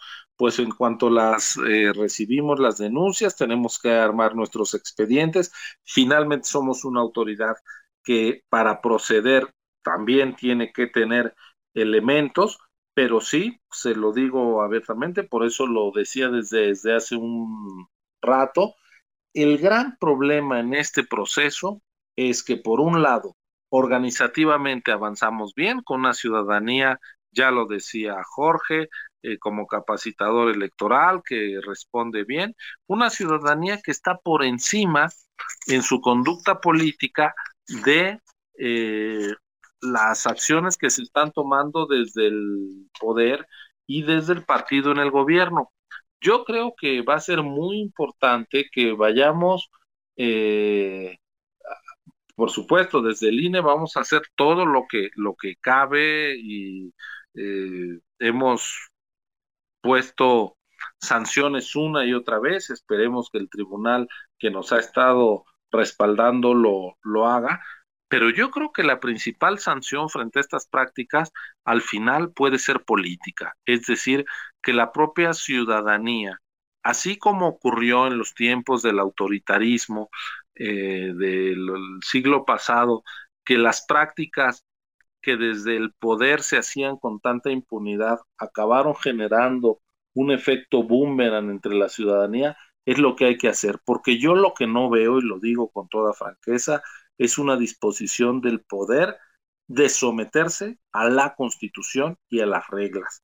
Desde el INE estamos muy sorprendidos de cómo reglas que se exigieron cuando se era oposición, ahora que se está en el poder, se tratan de ignorar o incluso de echar para atrás. Ya ven el decreto legislativo de hace unos días eh, permitiendo que eh, la propaganda gubernamental se despliegue durante la revocación de mandato o los procesos electorales cuando la neutralidad, eh, la obligación de neutralidad llegó después de que en 2006 el entonces candidato López Obrador exigiera eh, que el presidente Fox no interviniera con aquel grito tan eh, o aquel reclamo de cállate chachalaca, bueno, pues luego se llegó a la constitución. El presidente y los servidores no pueden intervenir. ¿Qué es lo que estamos viendo cada mañanera? Que el presidente está interviniendo, es decir, lo que él exigió como conducta democrática del gobierno cuando estaba en la oposición, no es capaz de, asimilarlo. Y bueno, Jorge, pues yo agradezco mucho eh, su testimonio como eh, capacitador electoral y acerca de la constitucionalidad de la revocación de mandato en curso, pues yo coincido personalmente con la versión que le dio este abogado con el que usted habló. Es decir, la soberanía popular votó en 2018 por un sexenio. Y ya pasada esa elección y calificada, ya en funciones el presidente, se crea una figura para interrumpir. Y más allá de que la persona esté de acuerdo o no, de que el presidente esté o no de acuerdo, lo cierto es que la soberanía popular había dado un mandato por seis años y se atentó contra ese mandato, pero se metió en un eh, transitorio de la reforma constitucional al 35 constitucional, que la revocación podría aplicársele al actual presidente y pues ni hablar. Por eso es que estamos ahí, dado que no se controvirtió y que constitucionalmente es válido, pues el INE está haciendo el trabajo que le corresponde, aunque yo, en lo personal, coincido con la interpretación que le dieron. Y aquí quiero subrayar una cosa, aunque uno no esté de acuerdo con algo que diga la constitución o la ley, como servidor público lo tiene que acatar y lo tiene que cumplir, cosa que cada vez es menos frecuente. Les vamos a rogar, por favor, que sean lo más breves posibles, porque hay mucha gente que nos está escribiendo de que no vayamos en combo, sino que vayamos con preguntas individuales. Si las hacemos breves, el modelo de ir en combo, de ir de dos en dos, este, funciona bien si las hacemos breves, para no perder el hilo de la conversación. Vamos a ver, Stephanie, adelante, y después Jesús. Hola, buenas noches. A mí me gustaría saber cuál es la postura del doctor Murayama sobre el supuesto mecanismo constitucional de juicio político que encabeza el partido Morena contra el doctor Lorenzo Córdoba y contra él. Muchas gracias. Muchas gracias, Estef. Jesús, adelante, buenas tardes, qué gusto verte por acá. Hola, que sí, gusto en verte también, sociedad, a todos. Eh, consejero Ciro Murayama, Jesús Martín Mendoza, me da mucho gusto saludarlo. Eh, me preocupa mucho lo que está planteando sobre la eventual desaparición del INE, que es lo que buscaría finalmente este partido en el poder em, para regresar los procesos electorales a la Secretaría de Gobernación. Escucharlo de un consejero, porque todo esto estaba dentro de toda la especulación en los análisis, pero escucharlo de un consejero es realmente preocupante. La pregunta es, ¿qué están haciendo de trabajo político, aunque ustedes son árbitros, pero yo hablaría de un trabajo político para que una vez que ustedes dejen el cargo, dejen de herencia a la sociedad un INE bien establecido. Y la pregunta va en el sentido de si están ustedes acercándose, aunque sea por la parte de atrás, con los actores políticos que toman la decisión de la no desaparición del INE, porque yo estoy seguro que ya el discurso institucional, que es muy pulcro de usted y también de Lorenzo Córdoba, ya no les va a alcanzar se necesita una operación política para evitar que un voto eh, permita eh, la desaparición del Instituto Nacional Electoral. Esa es mi pregunta, doctor. Adelante, Ciro. Gracias, Jesús. Gracias, Stephanie. A ver, el juicio político, pues es una figura que existe en nuestro marco legal, pero pues yo lo he visto más como una eh, herramienta para presionarnos. La verdad es que yo creo que jurídicamente no tiene ni pies ni cabeza porque las decisiones que ha tomado el consejero presidente y que he tomado yo, pues son parte de un colegiado de 11. Es decir, eh, ¿por qué solo a dos? Eh, me parece que es más una estrategia de intimidación, es más fácil personalizar. Eh, lo digo parafraseando a Benedetti, en el INE somos mucho más que dos.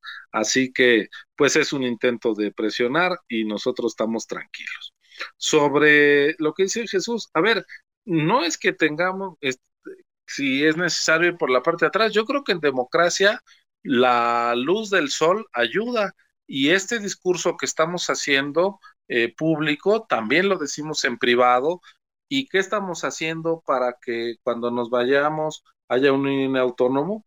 Pues yo diría, es como el que cuida una casa. Si uno deja una casa en pie, pues es la mejor manera de que quien la llegue a habitar esté en pie. Si la deja en ruinas, pues no va a haber que habitar. Nuestro compromiso es dejar el INE autónomo, fuerte y respetado por la sociedad. Muchas gracias. Este, Ana, Analú, adelante. Eh, Ciro, eh, siguiendo con el hilo de preguntas de la gente del público, nada más te quiero comentar que está la, gente muy, muy inquieta respecto a la postura del Consejo General del INE en su conjunto, es decir, están todos no alineados, pero de acuerdo en la importancia de la defensa del instituto, si hay una postura común respecto a los ataques, si todos ven que el, riesgo en el que está el Instituto Nacional Electoral, eh, bueno, esas preguntas son frecuentes entre la gente que nos está preguntando a través del hilo de arroba estilógrafa y seguimos pasando el micrófono a dos personas más, Arturo primero y después Superabuela. Gracias, Ciro. Muchísimas gracias, Ana, sociedad civil, eh, muy estimado consejero Ciro. Me parece que es ideal el momento que vivimos en México y que vivimos ahorita con una participación eh, eh, que está abierta a todos los espacios y es el momento ideal de transitar a una modernidad democrática con calidad efectivamente eh, comparto, comparto su inquietud eh, y sobre todo la, inquietud de la opinión pública de qué es lo que está sucediendo y qué va a pasar en un futuro muy cercano tal vez para nuestro país en relación a esa autonomía de la institución democrática garante de la democracia en México. Eh, me congratulo mucho y sobre todo tenemos que ser muy pragmáticos y no caer en el juego eh, hegemónico, histórico, de la controversia entre la política y el derecho. Eh, lo que es el derecho está muy bien determinado y efectivamente la política es la que determina muchas veces el camino de la legalidad. Lo estamos viviendo y tenemos que participar activamente en favorecer una democracia calidad, con calidad y moderna. Es cuarta mi participación. Muchas gracias. Buenas tardes a todos. Ofelia Rubio. Eh, son tres preguntas básicas. La primera, vivo en Pedregal de Santa Úrsula, muy cerca del INE. Eh, pasé por chat dos fotos que están en todos los postes de la colonia y ese domicilio, eh, por coincidencia, es donde hacen sus juntas los de Morena. El INE todavía no ha publicado las casillas oficiales y aquí en la colonia, digo, la segunda foto que envié, eh, obviamente está el póster de la ratificación de mandato y está el domicilio de la casilla donde va a ser la votación. Eso me preocupa porque si vamos a tener la casilla donde están los comités de defensa de Morena, pues este es, es un serio problema. Segundo, eh, las boletas no van a ser en papel seguridad. Esto presta mucho la posibilidad de que Morena infle los votos. ¿Por qué? Porque simplemente, igual que hubo em, en las elecciones pasadas, que simplemente se pusieron a llenar eh, los cuadritos con todos los votos, puede ser esto al que ellos puedan imprimir también sus, sus propias boletas. Y tercero, sabemos perfectamente la participación o la presión del crimen organizado en ciertos estados. Me preocupa, la verdad, que esto no solamente esté la presión de la gente de Morena, de los cuervos de la nación, sino que también el crimen organizado esté presionando a la gente para dar sus 500 pesos y que vayan a votar. Muchas gracias y un gusto, doctor, y un gusto con todos. Gracias. Ahora sí, adelante, Ciro. Gracias a ustedes. A ver, el Consejo General del INE es un órgano colegiado, somos 11 personas y todo lo que hemos hecho en materia de revocación de mandato ha sido respaldado por una amplia mayoría. Es normal que de repente tengamos diferencias, para eso se trata de un colegiado, pero yo quiero decir que el actual Consejo General del INE es un consejo que ha defendido la autonomía. Es este mismo Consejo el que limitó la sobrerepresentación para la elección de 2021, es este mismo Consejo el que negó la candidatura a Félix Salgado Macedonio por no haber presentado sus informes de ingresos y gastos de precampaña, a pesar de todas las presiones que hubo. Es decir, eh, yo creo que este consejo eh, garantiza la imparcialidad.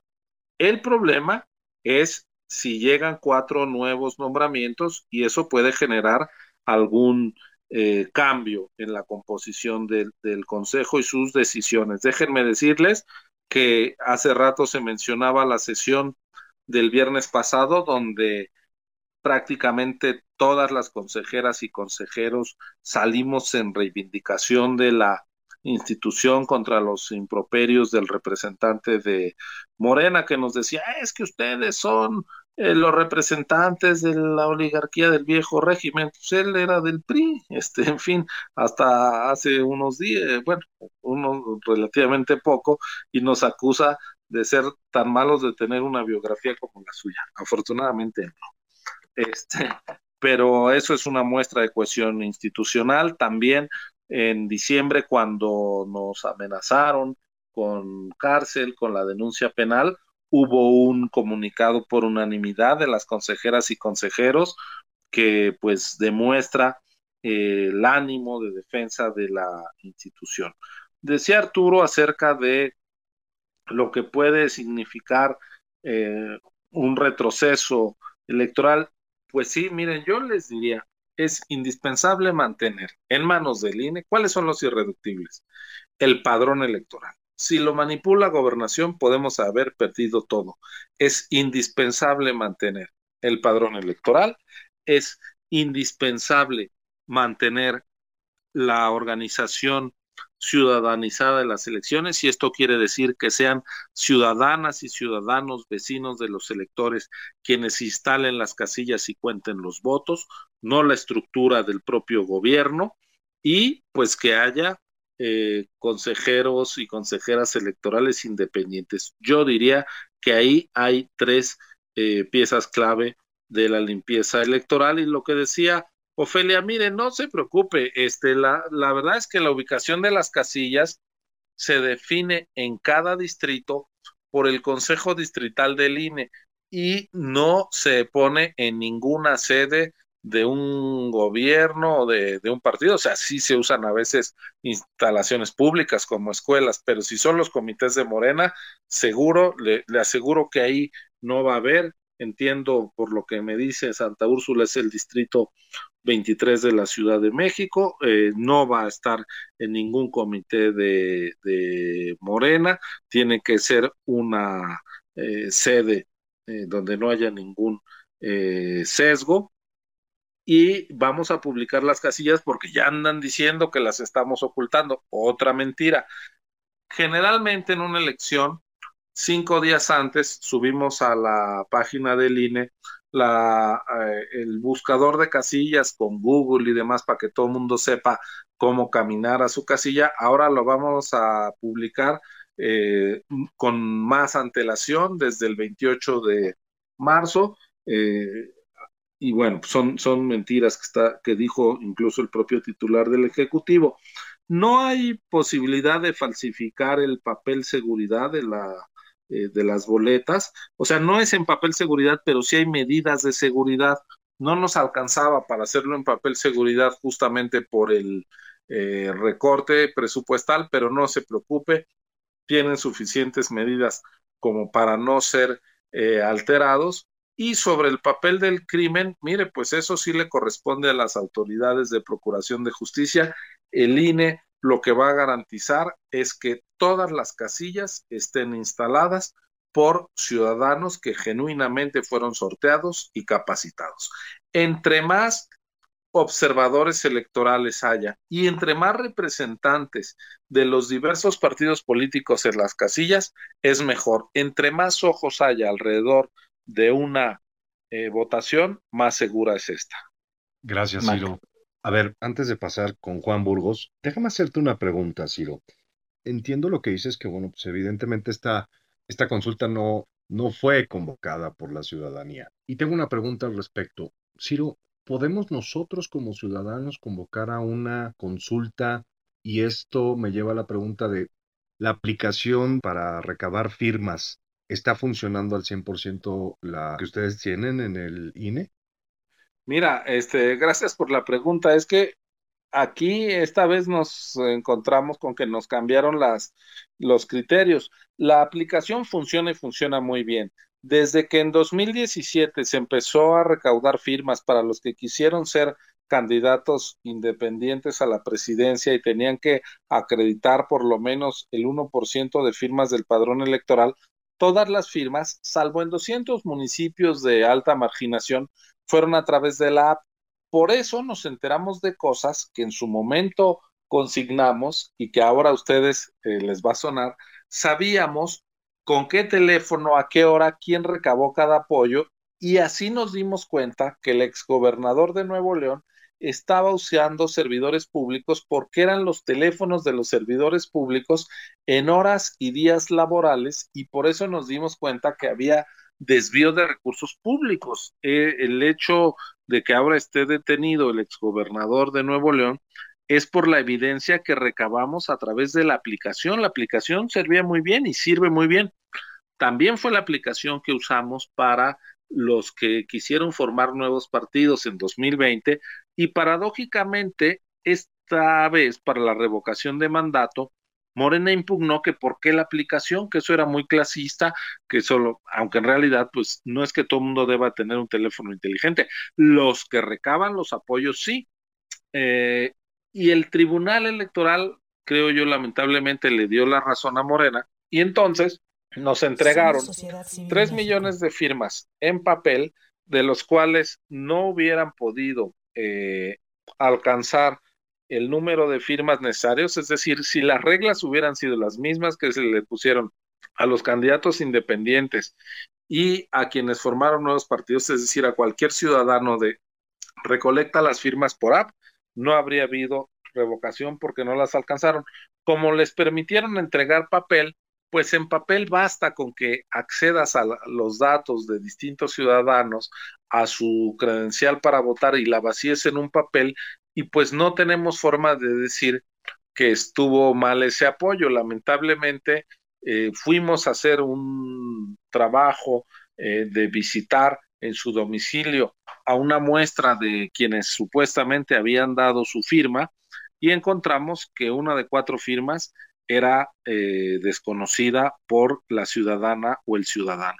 Entonces, pues ojalá regresemos a la aplicación, da más certeza a los ciudadanos porque tienes que tomarle la foto a los dos lados de la credencial para votar, también una foto a la persona que te está dando la credencial y así por lo menos ya sabes que no es que alguien se hizo de una fotocopia de tu credencial, de la credencial de alguien porque es eh, beneficiario de un programa social o eh, que, están usando tus datos a tus espaldas. Tienes que estar ahí presente, tienes que firmar y cuando pues nos dan fotos de pantallazos, de, de, imágenes de credencial o de fotocopias o ponen en vez de la persona a otra o animales y demás, pues los damos de, no los damos por bueno. Entonces, pues la aplicación sirve y ojalá que ese criterio que abrió la puerta a la trampa se corrija.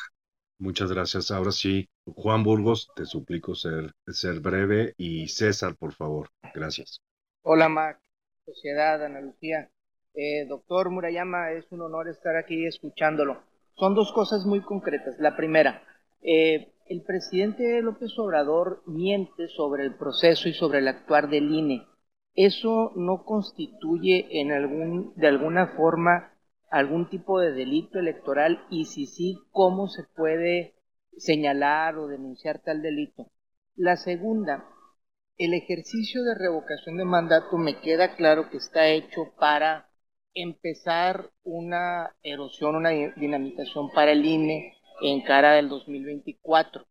Estoy yo pensando ser observador electoral. ¿Esto en qué puede ayudar y si vale la pena eh, no sé, invitar a más personas para que también sean observadoras electorales. Eso es, doctor, eh, a sus órdenes. César. ¿Qué tal? Muy buenas tardes a todos y a todos. Gracias al, doctor Ciro Murayama por su participación. Eh, agradecerle también el esfuerzo que ha hecho el, instituto referente a la máxima difusión. Eh, el esfuerzo ha sido muy bueno, ha penetrado, sin embargo, no vamos a participar y me uno a la pregunta de Juan Burgos eh, respecto a cómo podemos ayudar, porque vamos, sí queremos ayudar a línea, aunque no vamos a acudir a votar. Eh, el hecho de poderse registrar como observador electoral ayuda en algo. Muchas gracias a todos y a todos. Gracias al micrófono, sociedad. Por supuesto que ayuda. No hay eh, mejor contexto de exigencia y garantía de que un proceso se lleve a cabo en todos los términos legales que teniendo entre más ojos ciudadanos vigilantes, eh, mejor. Así que eh, déjenme decirles, pueden entrar a la página del INE en revocación eh, lo de observadores electorales o acercarse a la junta distrital del INE más cercana a su domicilio y registrarse y adelante. Nosotros alentamos, por supuesto, la participación.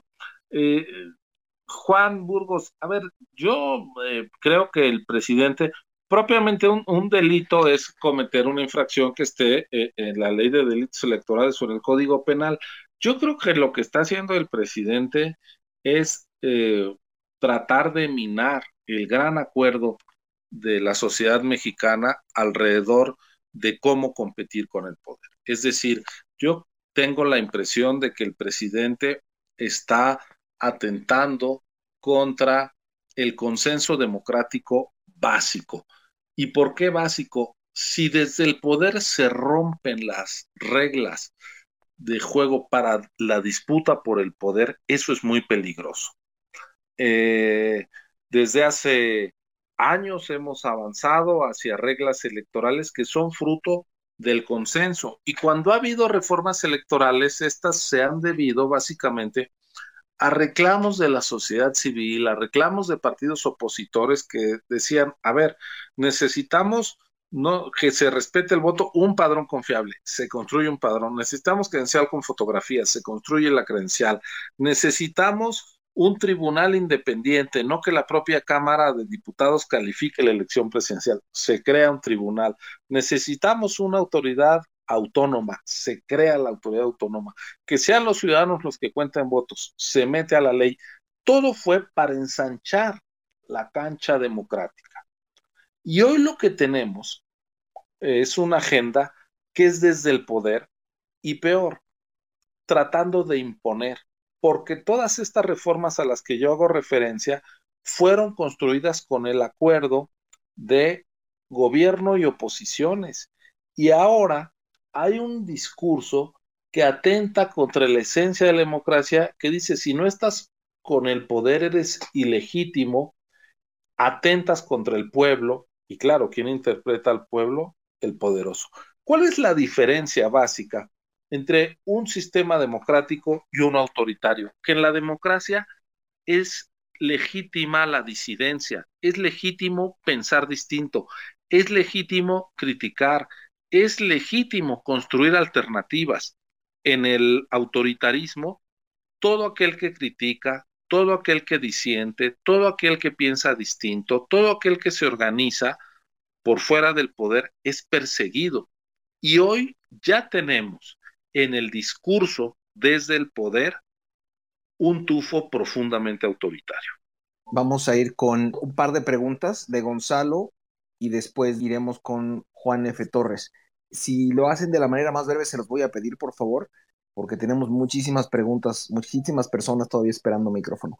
Adelante, Gonzalo. Buenas tardes, ¿cómo estás? Claro que sí, un abrazo a todos. Eh, doctor Ciro Murayama, un honor platicar con usted. Eh, una pregunta, justamente en esta última intervención de la que dice, justamente las reglas para asegurar una mejor democracia.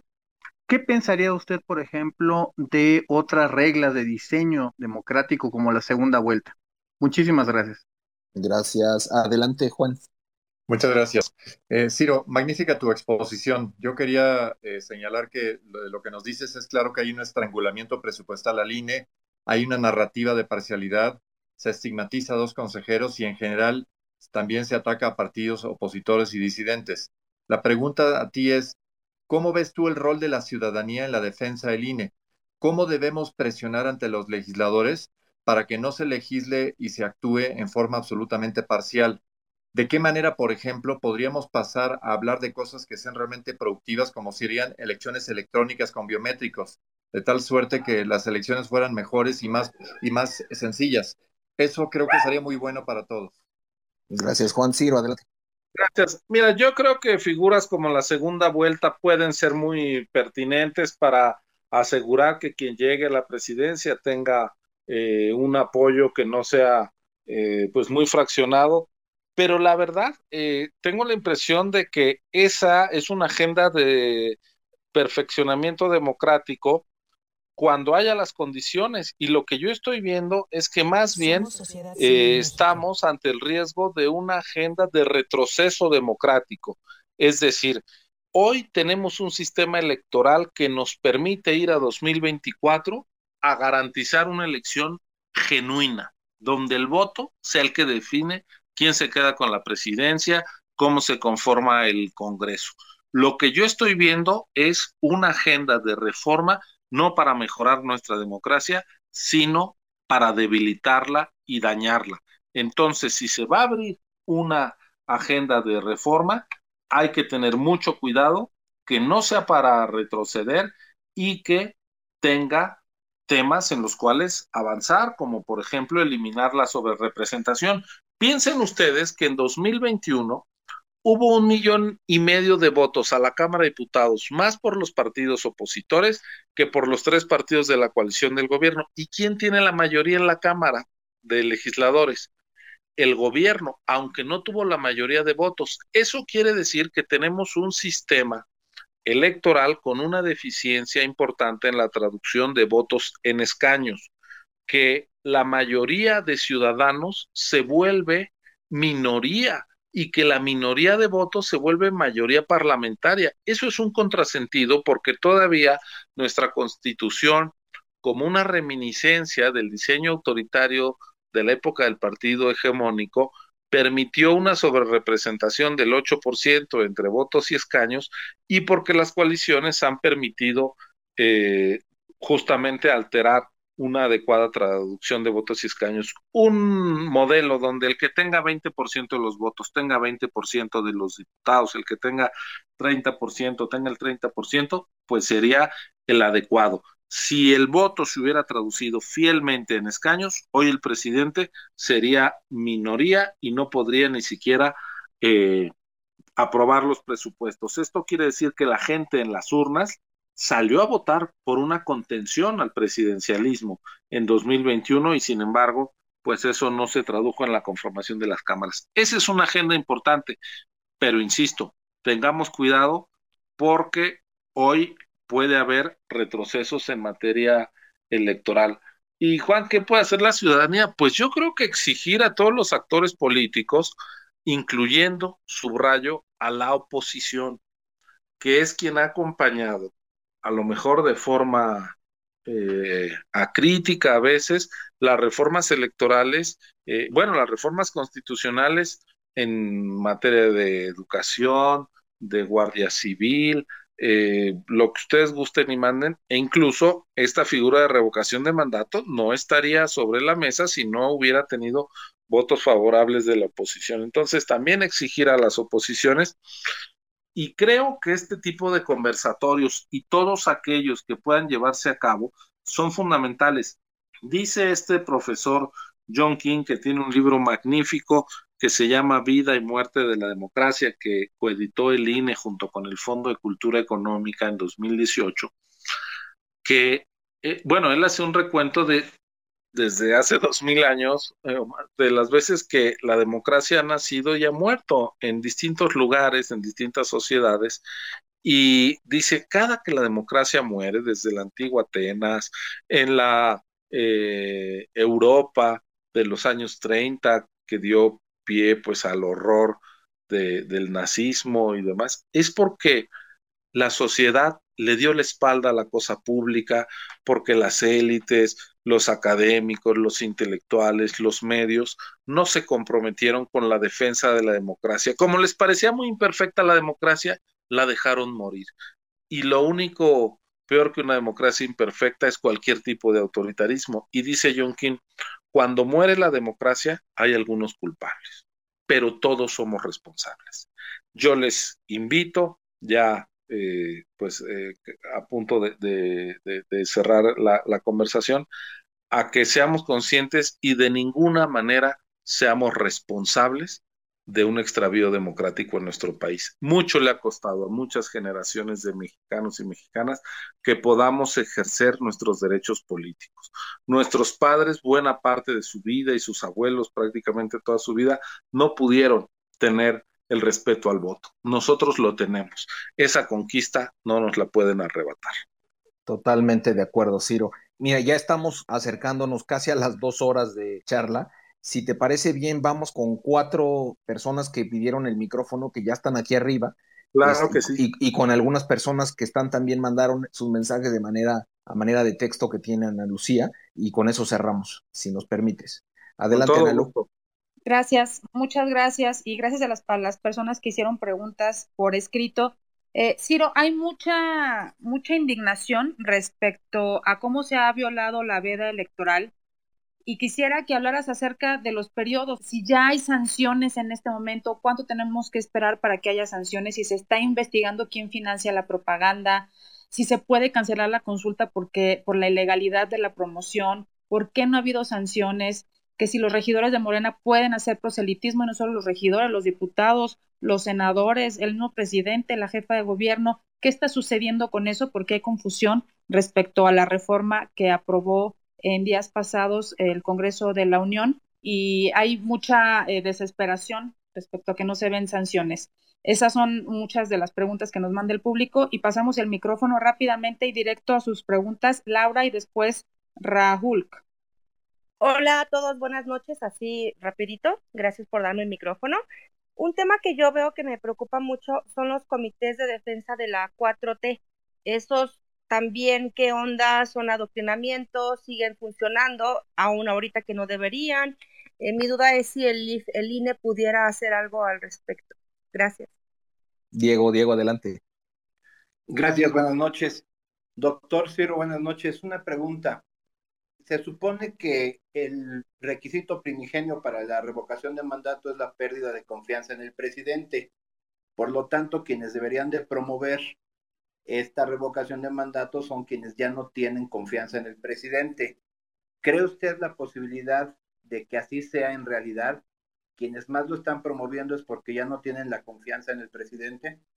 Gracias. Adelante, Ciro. Gracias. A ver, eh, sobre lo que están haciendo los servidores públicos. Bueno, el INE ha emitido como 14 medidas cautelares. Déjenme decirles de qué se trata esto. Son órdenes para que cesen acciones que puedan dañar irreparablemente un proceso. Ahora, las, eh, entonces les decimos, no puedes hacer esto, tienes que eh, quitar tu publicidad, tienes que bajar los espectaculares, tienes que tapar esas eh, bardas que se pintaron, etcétera, etcétera. Las sanciones están en manos del Tribunal Electoral y pues esperemos a ver hasta el momento las medidas cautelares que hemos puesto nos las ha confirmado el tribunal y vamos a ver qué tipo de sanciones. Insisto, la mayor sanción a estas conductas es la indignación de la sociedad. De verdad que eso es lo que va a doler, más que quitarles un mes de financiamiento que finalmente pues viene de financiamiento público. Eh, realmente yo creo que el que exista la conciencia social de que estamos frente a actos arbitrarios desde el poder, eh, frente a violaciones a las reglas que ellos mismos pudieron, pusieron y esto se socialice, es lo que eventualmente puede tener costos e inhibir. Sobre el decreto este que se publicó el, miércoles, el, jueves de la semana pasada, pues déjenme decirles que a mí me parece una cosa muy tramposa, para decirlo en un lenguaje simple y llano. Para empezar, eh, tratan de eh, regular la constitución interpretándola favorablemente para sus funcionarios públicos cuando la interpretación constitucional y de las normas pues recae en el Poder Judicial, es decir, le están tratando de arrebatar atribuciones al Poder Judicial en esta eh, costumbre cada vez más extendida de no respetar la división de poderes. Y además ya el Tribunal Electoral a través de su sala regional especializada dijo, pues este decreto, aunque sea eh, válido, pues no se puede aplicar porque las reglas del juego no se pueden cambiar una vez iniciado el partido.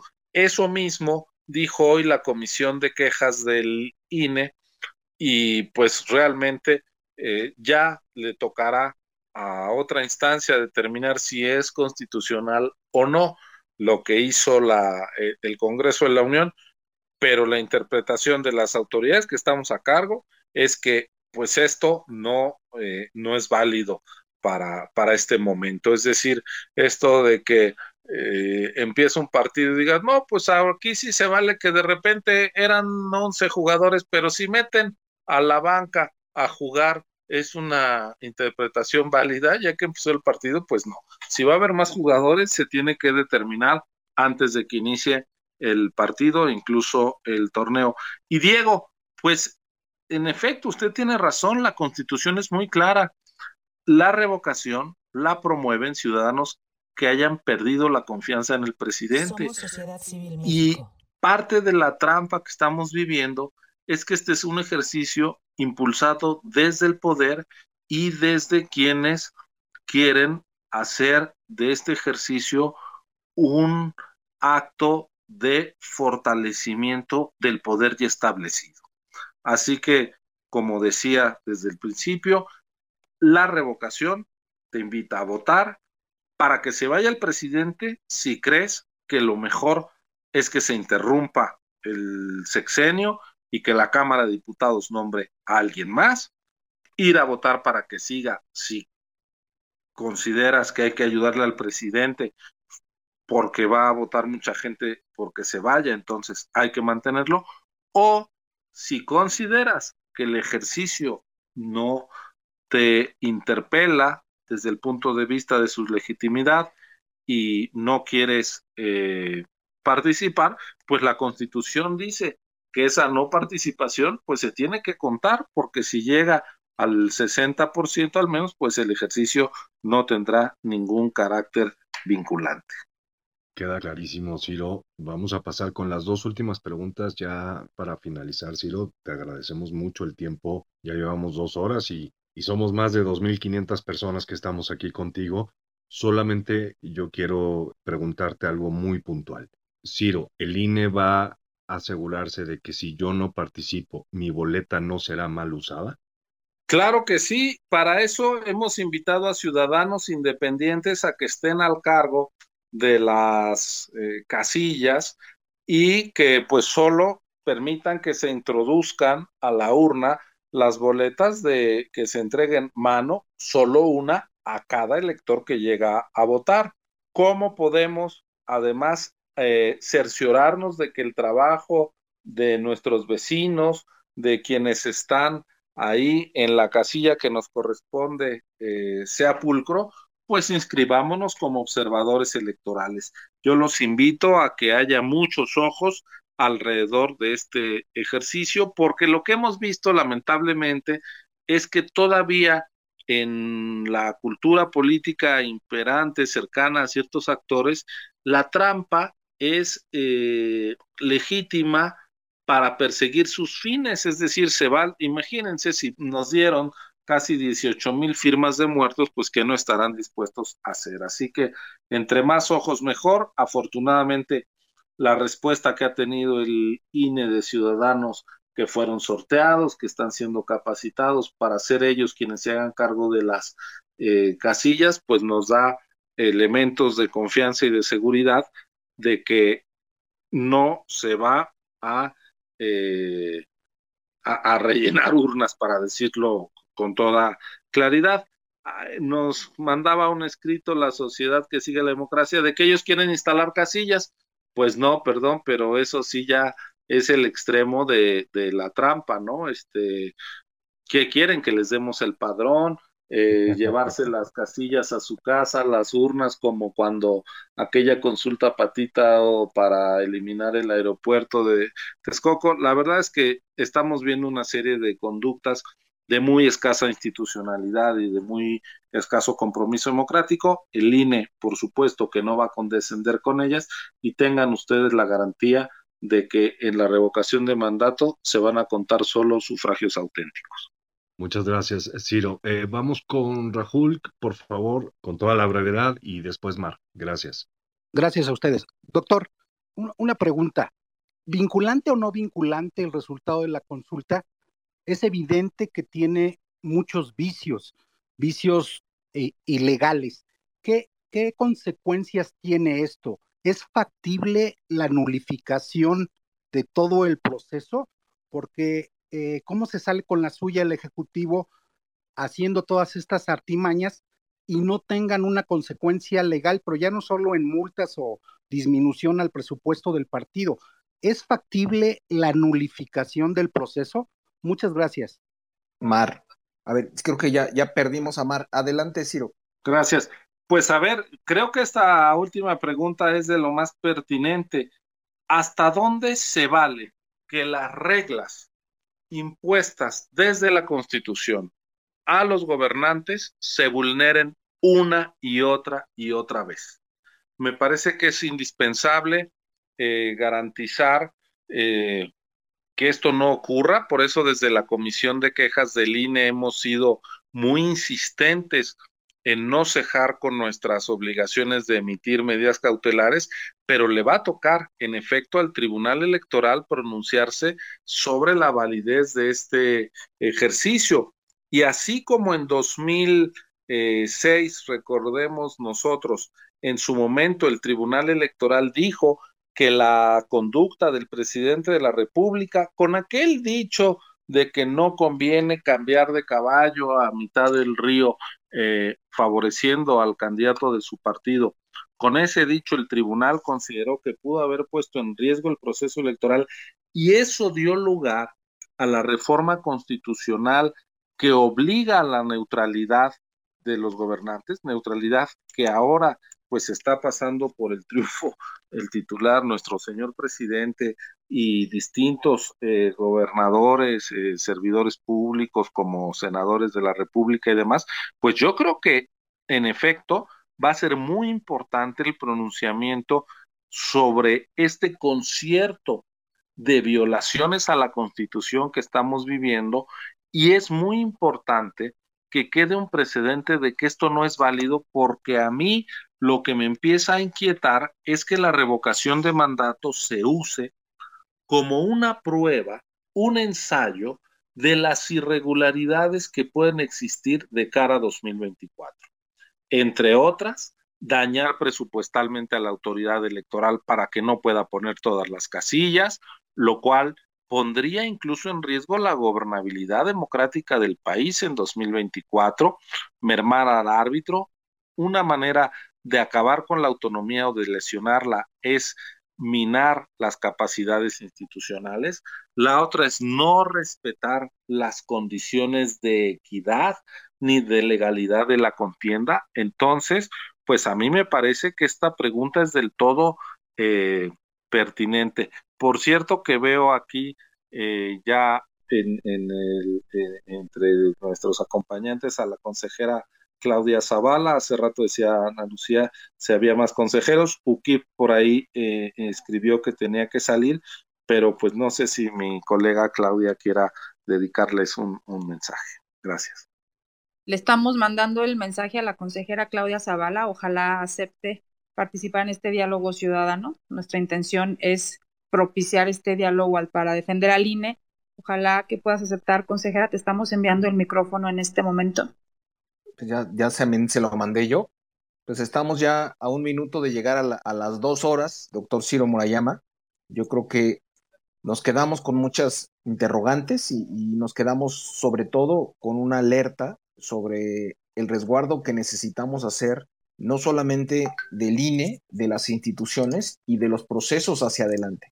Es muy importante atacar las conductas de baja o de nula institucionalidad que están viniendo desde el poder y hay que atacarlas de fondo.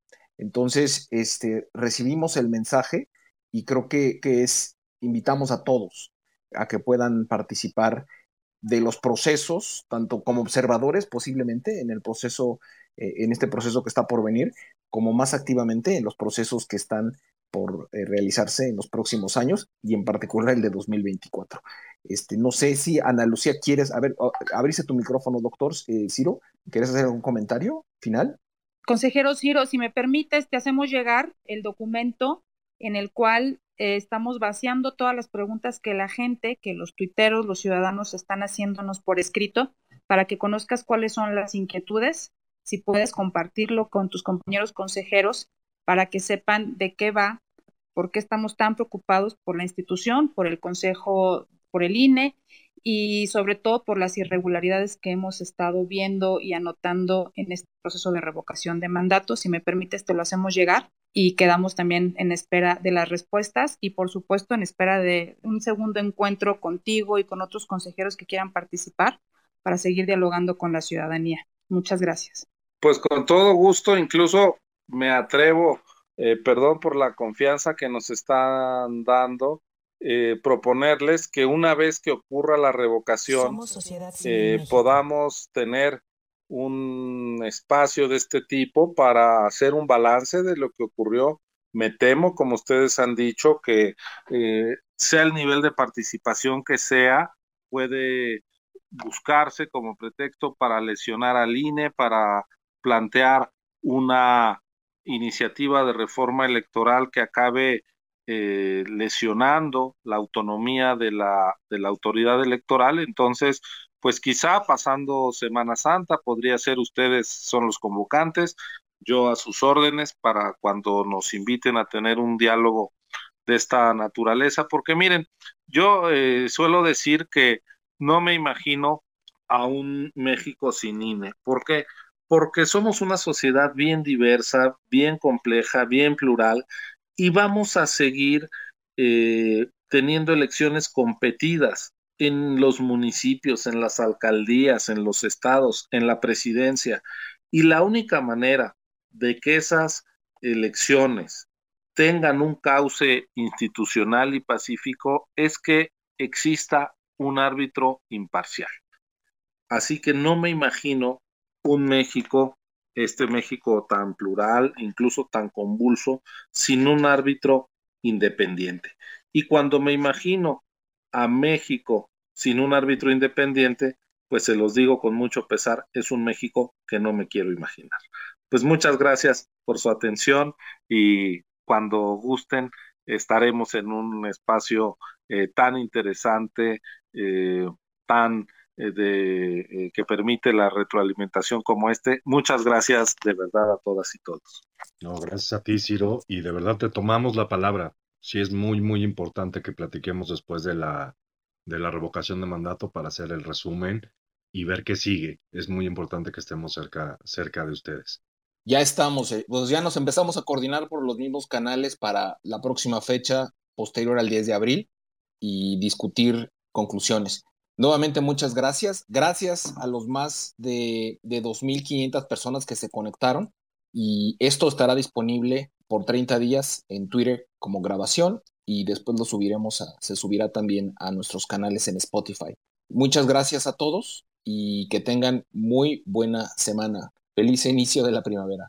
Cuídense mucho. Saludos. Gracias, buenas noches, chao. Gracias, chao.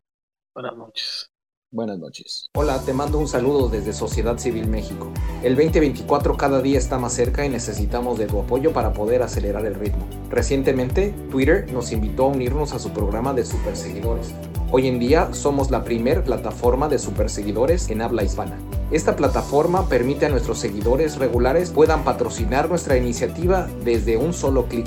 Visita nuestro perfil en Twitter e identifica dónde está la sección de Super Follow o Super Seguidor. Algunos están señalizados con una pequeña estrella. Sigue las instrucciones y listo. Gracias por ser parte de este maravilloso esfuerzo ciudadano. Somos Sociedad Civil México. Gracias. Síguenos en nuestras redes sociales. Estamos presentes en Twitter, Facebook, Instagram, TikTok, Spotify y YouTube. Encuéntranos como arroba SocCivilMX.